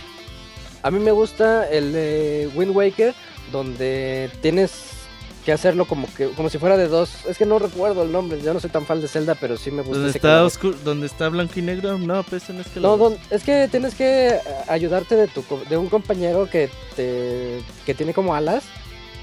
Una una tu amiga Ah, pero el, y la primer- el pones en del un templo de- y luego te vas a ¿El del volcán? Creo que sí es del volcán. donde está el dragón en la cima. Nah, no me acuerdo. Eh, a mí creo. A mí creo que por la historia que, que era que pasaba alrededor de ese de ese templo, yo creo que es el, el, el primer el primer templo de Mayoras, el de los Decos, del que está en un bosque, Forest Temple, creo que se llama, no me acuerdo. Este donde tienes que salvar al changuito y así, pues yo creo que por eso es mi preferido. Ah, Muy, muy. Pues yo creo que el que más me gusta. Híjole, bueno, si fuera uno de Zelda de 3D, eh, el de fuego de Twilight Princess. Uy. En donde consigues las botas para pelearte a duelo de sumo. Ajá. Las botas de De hierro. magnetismo, eh. Ah, perdón, sí, de magnetismo, ajá. Y si fuera de 2D, em, híjoles, pues probablemente sería el de A Link to the Past. Le- el último nivel, la torre que tiene como 12 pisos. Ah, ese sí. Eh, bueno, Sí, Voy- siguiente. sí. Perdón, perdón, perdón, perdón. estoy quedando aquí. Este, saludos. Dice. Dice E Castillo. Buenas noches, pixelanios. Esperando que se encuentren bien, quisiera contarles algo.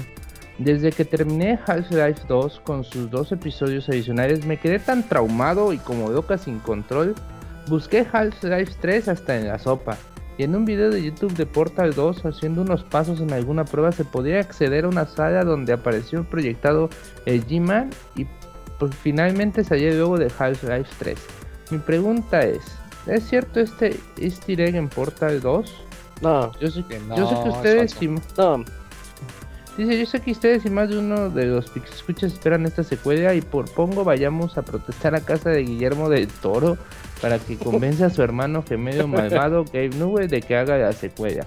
Gracias por tantas horas de sano entretenimiento, sigan así que llegarán muy lejos. Siempre hacen que queramos que lleguen los lunes. Team abogado, ah, respect. Frames, frames, Ah, ya te hiciste tu cuenta parches, alterna, parches, abogado. dice. Atentamente, Manuel Castillo. No, tristemente ese este egg no es real. Pero No, pues ahí en todos lados hay como que detallitos de Half-Life 3. Yo creo que va, va a terminar saliendo cuando este Steam ya no deje dinero a, a O sea, o sea, en unos 40, nunca? 50 años, Sí, o nunca. o nunca. Y pues ya van a decir, ah, me- se va a levantar de su sillón ahí Gabe Newell y va, a- va a hacer dos, tres llamaditas y ya. Half-Life 3 anunciado. Pero por lo pronto lo veo muy difícil. Es como... Yo también. Pero bueno, en este, Quiero creer, gracias quiero por los creer. saludos. Y lo invito a escuchar el especial que tuvimos de Half-Life. De El siete, año ocho pasado. horas, buenísimo. Ajá, también está, está bueno. El siguiente es de. Ah, de la tortuga ninja, Kimbatoni. Eh, dice: Hola amigos de Pixelania. Les escribo su amigo Kimbatoni para contarles que llevaba varias semanas sin poder dormir y cuando lo hacía tenía varias pesadillas. Fui a dar hasta el hospital un día y después de varios estudios y análisis que no arrojaron nada, decidí someterme a una sesión de hipnosis y al cabo de varios días llegué por los tan esperados resultados. ¿Cuál fue mi sorpresa? Que por que todo era causado inconscientemente por el regaño de Martín al decir que ya no escribimos correos y por Robert que quería suspender el podcast. Por eso les escribo, para ya poder dormir tranquilo, para mandarles un fuerte abrazo y mandarles felicitaciones atrasadas por su podcast 250, sigan así. Saben, saben que se les tiene mucho cariño y que se valora todo su trabajo. Saludos a todos. Postdata, el especial de Super Mario Bros. les quedó padrísimo. Muchas gracias, Tortuga Ninja. Señor Tortuga, güey, sí es cierto. Dice que le es tortuga porque le gusta dormir con la cabeza dentro, güey. Pura nos, dicen ahí llega Así otro correo de, de Mario Gregorio Sánchez Álvarez. Dice, hola Pixebanda, les mando saludos. Qué mala onda son porque en el podcast anterior les pedí unos aplausos para Robert y no le dieron ni uno. No se preocupen, pero ahí Mo y Monchi se dieron aplausos de nalga. Así que ahí quedó bien contento. Roberto, ¿aún sientes pedos o te dan pedos cuando juegas de manera riesgosa los videojuegos? Ah, Moy, ¿es verdad que estás muerto y te sustituyeron con un programa de Loquendo? sí, nos costó un chingo editar, alcanzar el tono de voz de, de Moy, pero sí lo logramos. Eh, Dice, una pregunta muy importante para Martín Pixel, que junto al Pixabugator son las lavanderas de los videojuegos. Martín, ¿qué fue de ese elemento de Pixelania que fungía como la figura sexy de Pixelania y que dice generó la separación del elenco de Pixelania y la muerte de Pixemoy por el fuego cruzado que se dio por el corazón de Nacho y sus nachas? ¿Qué fue de él? ¿Qué fue de Nacho, Roberto?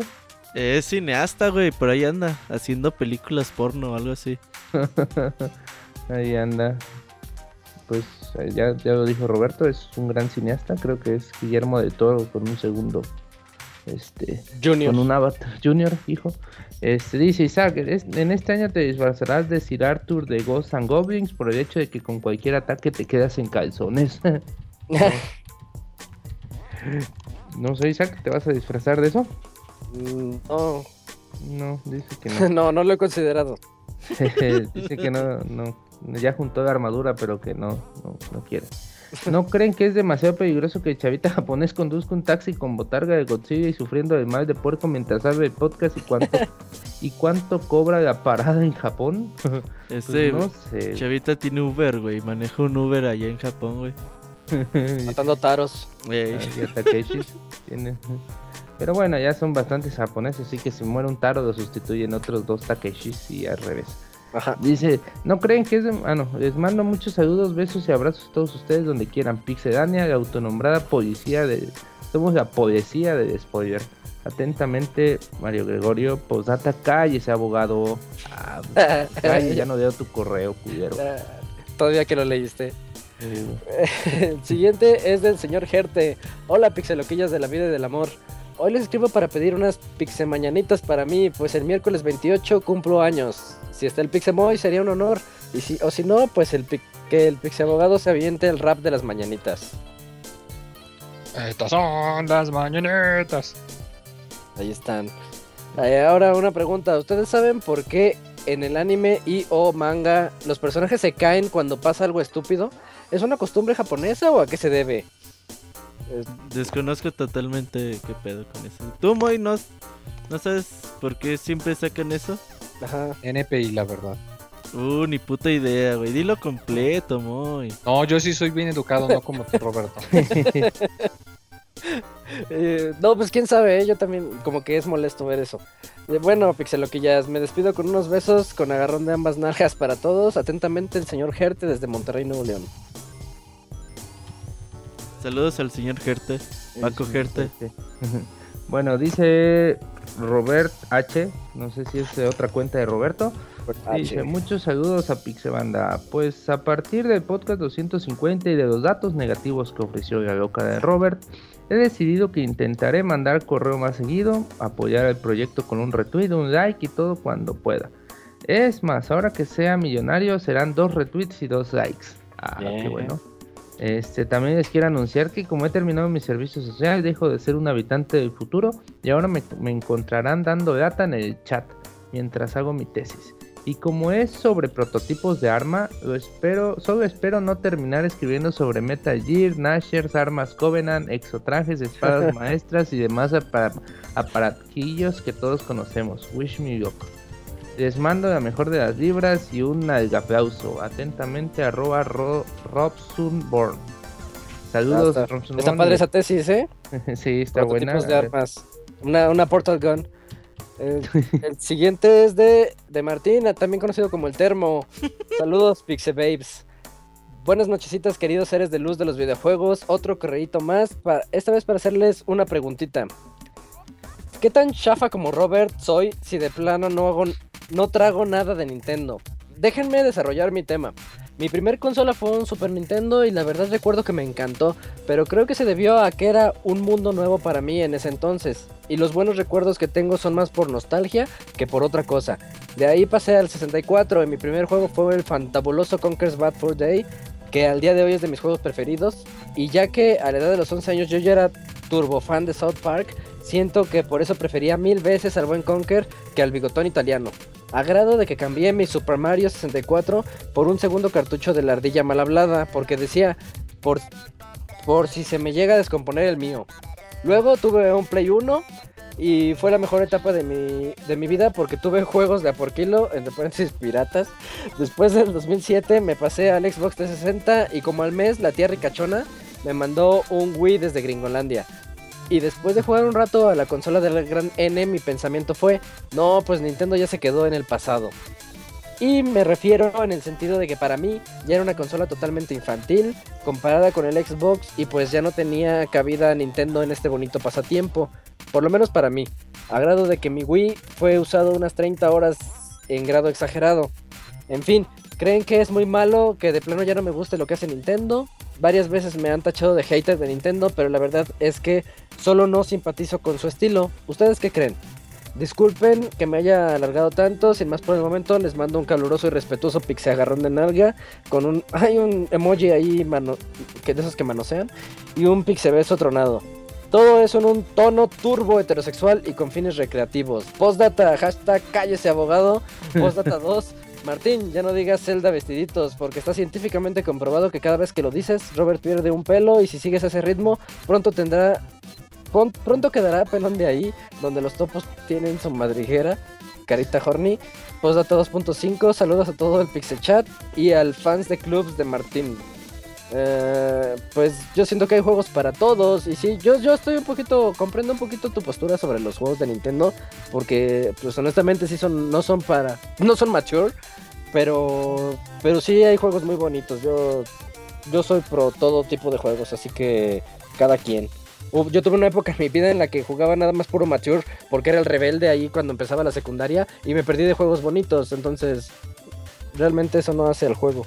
Sí, más bien jueguen lo que les dé su chingada gana. No se sientan mal por En no querer una compañía o eso. Pues cada quien juegue lo que pueda, lo que quiera. Y ya. Ajá. Eh, viene otro saludo de Bellico. Dice, hola, muy buenas noches Pixestaff. Tengo más quejas contra Nintendo.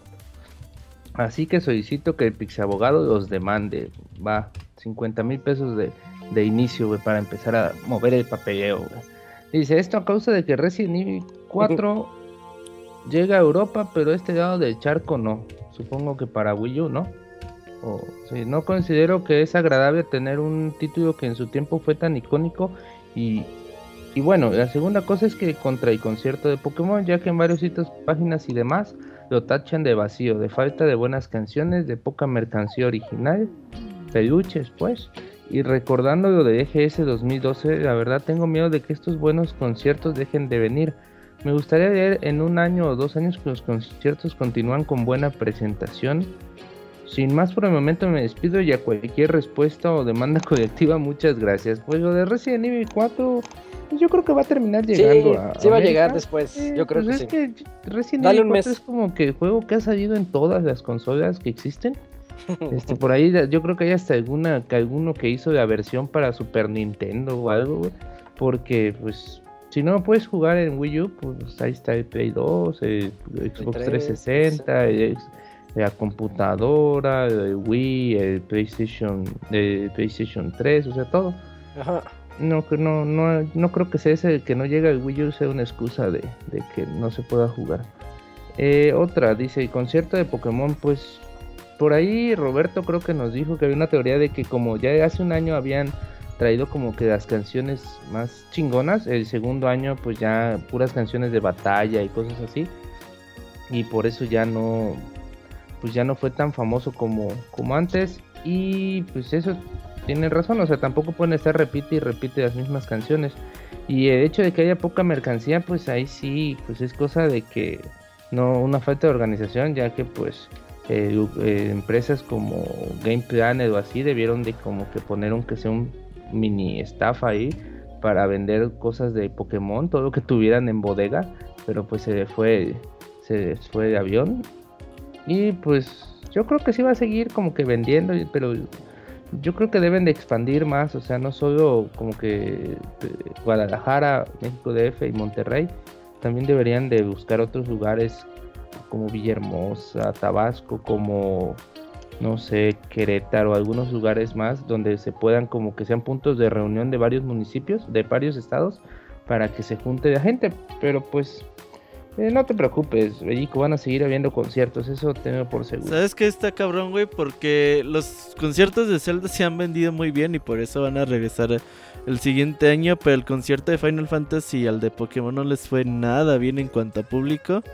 Entonces es muy complicado que sigamos teniendo conciertos más allá de Zelda ¿eh? en México. Pues sí, Robert, pero pues a ver si, a ver si uno llama a otro y pues conforme unos dos, tres años, tal vez no tan seguido, pero yo creo que sí vamos a volver a ver lo de a Pokémon en algún tiempo. Y pues esos fueron todos los, los Lances en a Facebook, ¿no? Porfa. ¿Ti- Hay tienes Facebook, tres comentarios Sí, nomás. ya, ya estoy. ¿Empiezo o empiezas tú? Empiezas tú, ¿no? A ver, empiezo con Asael Hernández. Dice, Oli, ¿qué onda, Pixie Chavos? Necesito de sus conocimientos en economía Pues ahora que ya viene li- literalmente la temporada de gastos en nuestras carteras, ¿qué juegos le recomiendan comprar a su pobre servidor? Soy fan de los juegos FPS, Call of Duty, de los de miedo, Fatal Frame, de los de aventura, Tomb Raider, de los de música, Guitar Hero Rock Band, de los de baile, Just Dance, de los plásticos, De ami- amigos, del anime, sí, del anime Saint Seiya SS y de los plataformeros Yoshi Woolly Worlds. Ahora sí no quiero acabarme la mitad de la quincena, así que no puedo escoger seis juegos. ¿Me ayudan, please? Saludos. Uy, Ah. solo puedes escoger seis juegos, dice. Este, de todo, pues. Si te gusta Call of Duty, pues es, es seguro Call of Duty. Eh, pues. Tomb Raider, si tienes el Xbox One. No sé tú, Isaac, si recomiendas Fatal Frame o algo así. El Fatal Frame yo no lo recomendaría ese que lo tache porque no le fue muy bien, que digamos. Guitar? Hero, también que cheque las listas de canciones que trae Guitar Hero Rock Band. En lo personal a mí no me gustaron, pero ya también ahí está otro punto de, de checar. Saint Seiya realmente es un juego de botonazos, no lo recomiendo y ya descargué, descarté tres. Yo le recomiendo Call of Duty, eh, Tomb Raider y Yoshi's World. Si quiere así tres y pues que se gaste otras, los otros tres juegos en... Sí. Además ahí están los, los candidatos a GOTY, Batman, The Witcher y Metal Gear. Pues yo creo que con esos, ¿no? Pues ya, ya tiene para jugar con... De hecho, con los tres candidatos a GOTY ya tiene como para jugar todo noviembre. Y pues ya... Sí. Este... Pero pues ahí están esos seis juegos que te recomendamos. Eh, dice Jorge Inés Hernández, hola Pixestaff, con las fiestas de Halloween que empiezan, digan, o si no lo saben, lo digo yo, pues mejor eres tú, eh, ¿qué disfraz es el ideal para usar? Ah, nos ganó, nos ganó aquí Jorge Inés, nosotros que pensamos que era de otra semana. Eh, dice, Martín se disfrazará de Paquita la del barrio. Esto debido a que la fiesta de Halloween se junta con el abandono de Mota, por lo que el atuendo va de mano con su despecho. Ya emborrachado, con ponche se le escucha decir, ¿me estás oyendo, animal? Pues sí, ha pensado Martín, de hecho por ahí creo que tiene un vestido ya de lentejuelas listo. Este, en una de esas se, se ventalla y, y nos se pone a cantar a medio, a medio Halloween. Dice, el Robert como ídolo de su infancia Goku, para lo que cons- se consiguió una peluca para ocasión, pero ya con el disfraz puesto se parecía más bien a Yajirobe, dice. Al final, para no complicarse, se dibujó seis puntos en la frente y se presentó con el, como Krillin. Dice, el abogado, como Jack el Destripador, aunque se deja llevar por el personaje intentando estrangular a toda mujer que se encontraba en la calle.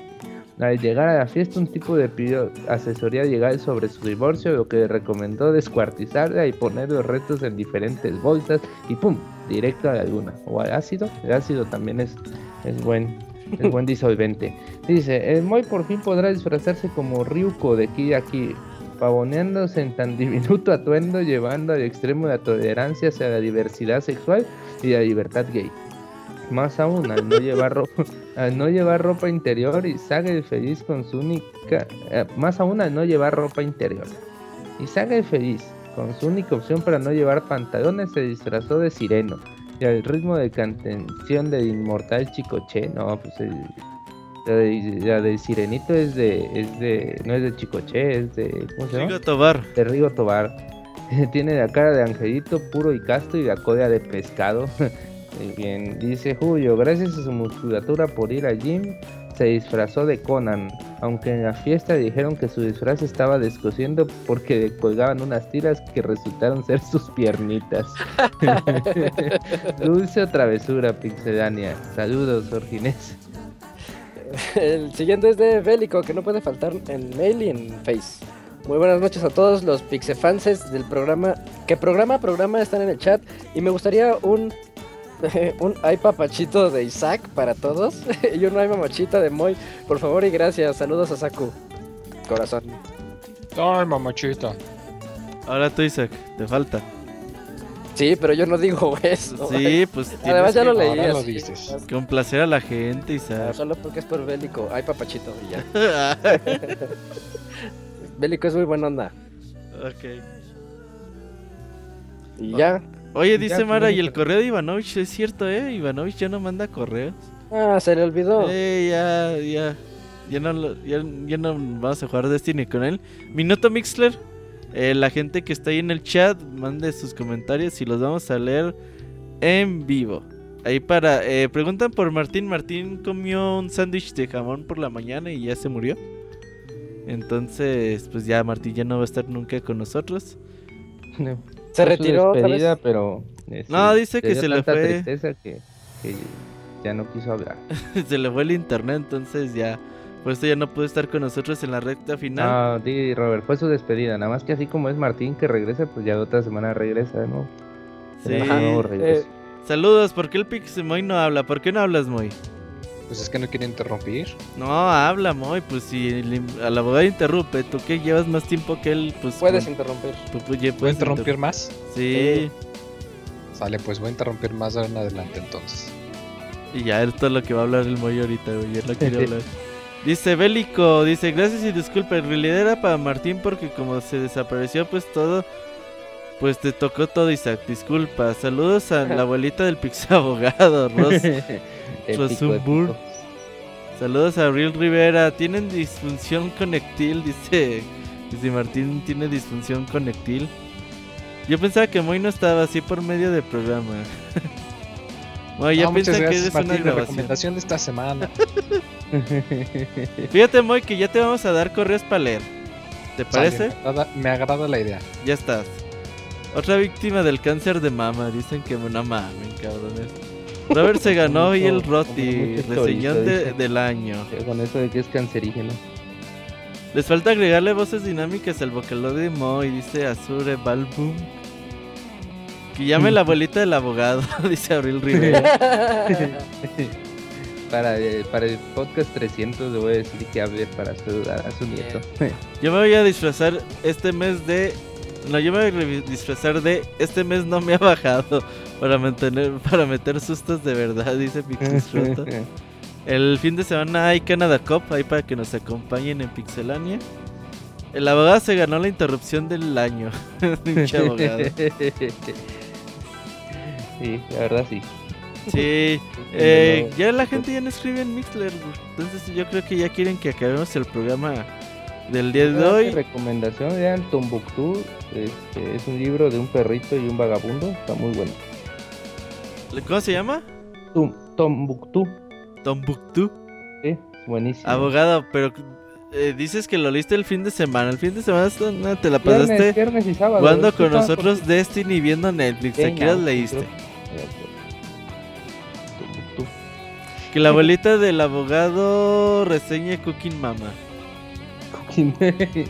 ah, pero el que cocina soy yo, no, no ella. ¿Te O pone a cocinar? ella también. ¿Qué sabes cocinar, abogado? Se me hace que puras todo, quesadillas. lasaña, sándwiches, este, Uh, camarones ahí para el Moy. Cuando vengan aquí los invito. Saludos a Martín el Termo. Hola, usted. No, abogado, ya no vamos a ir a Chiapas porque la última vez que nos invitó se rajó la última semana. No, ya no vengan. No, Pero ahí está que sí vamos a ir. Sí, ya, ya estábamos todos listos y una semana el antes. pasaje, No, ya no. Y salió Carmen. No, entonces vengan aquí conmigo. Oh, oye, sí es cierto, güey, porque no fuimos contigo, fuimos con Carmela. Ajá, así fue. Ajá. Pues bueno, entonces vamos a cerrar el podcast. La siguiente semana tenemos Dragon Quest Heroes. juega Call of Duty. Dragon Modern Quest Warfare. Heroes con Kamui y Zelda Triforce con Julio. Así que eh, los esperamos el próximo lunes, ya saben, a 9 de la noche, pixelania.com. Y ahí los esperamos durante la semana en el sitio ahí que nos apoyen eh, con todo el contenido semanal que tenemos. Pues muchas gracias Arturo, Isaac, Moy. Nos vemos el próximo lunes. Vemos, Dios. Ay. Hasta luego.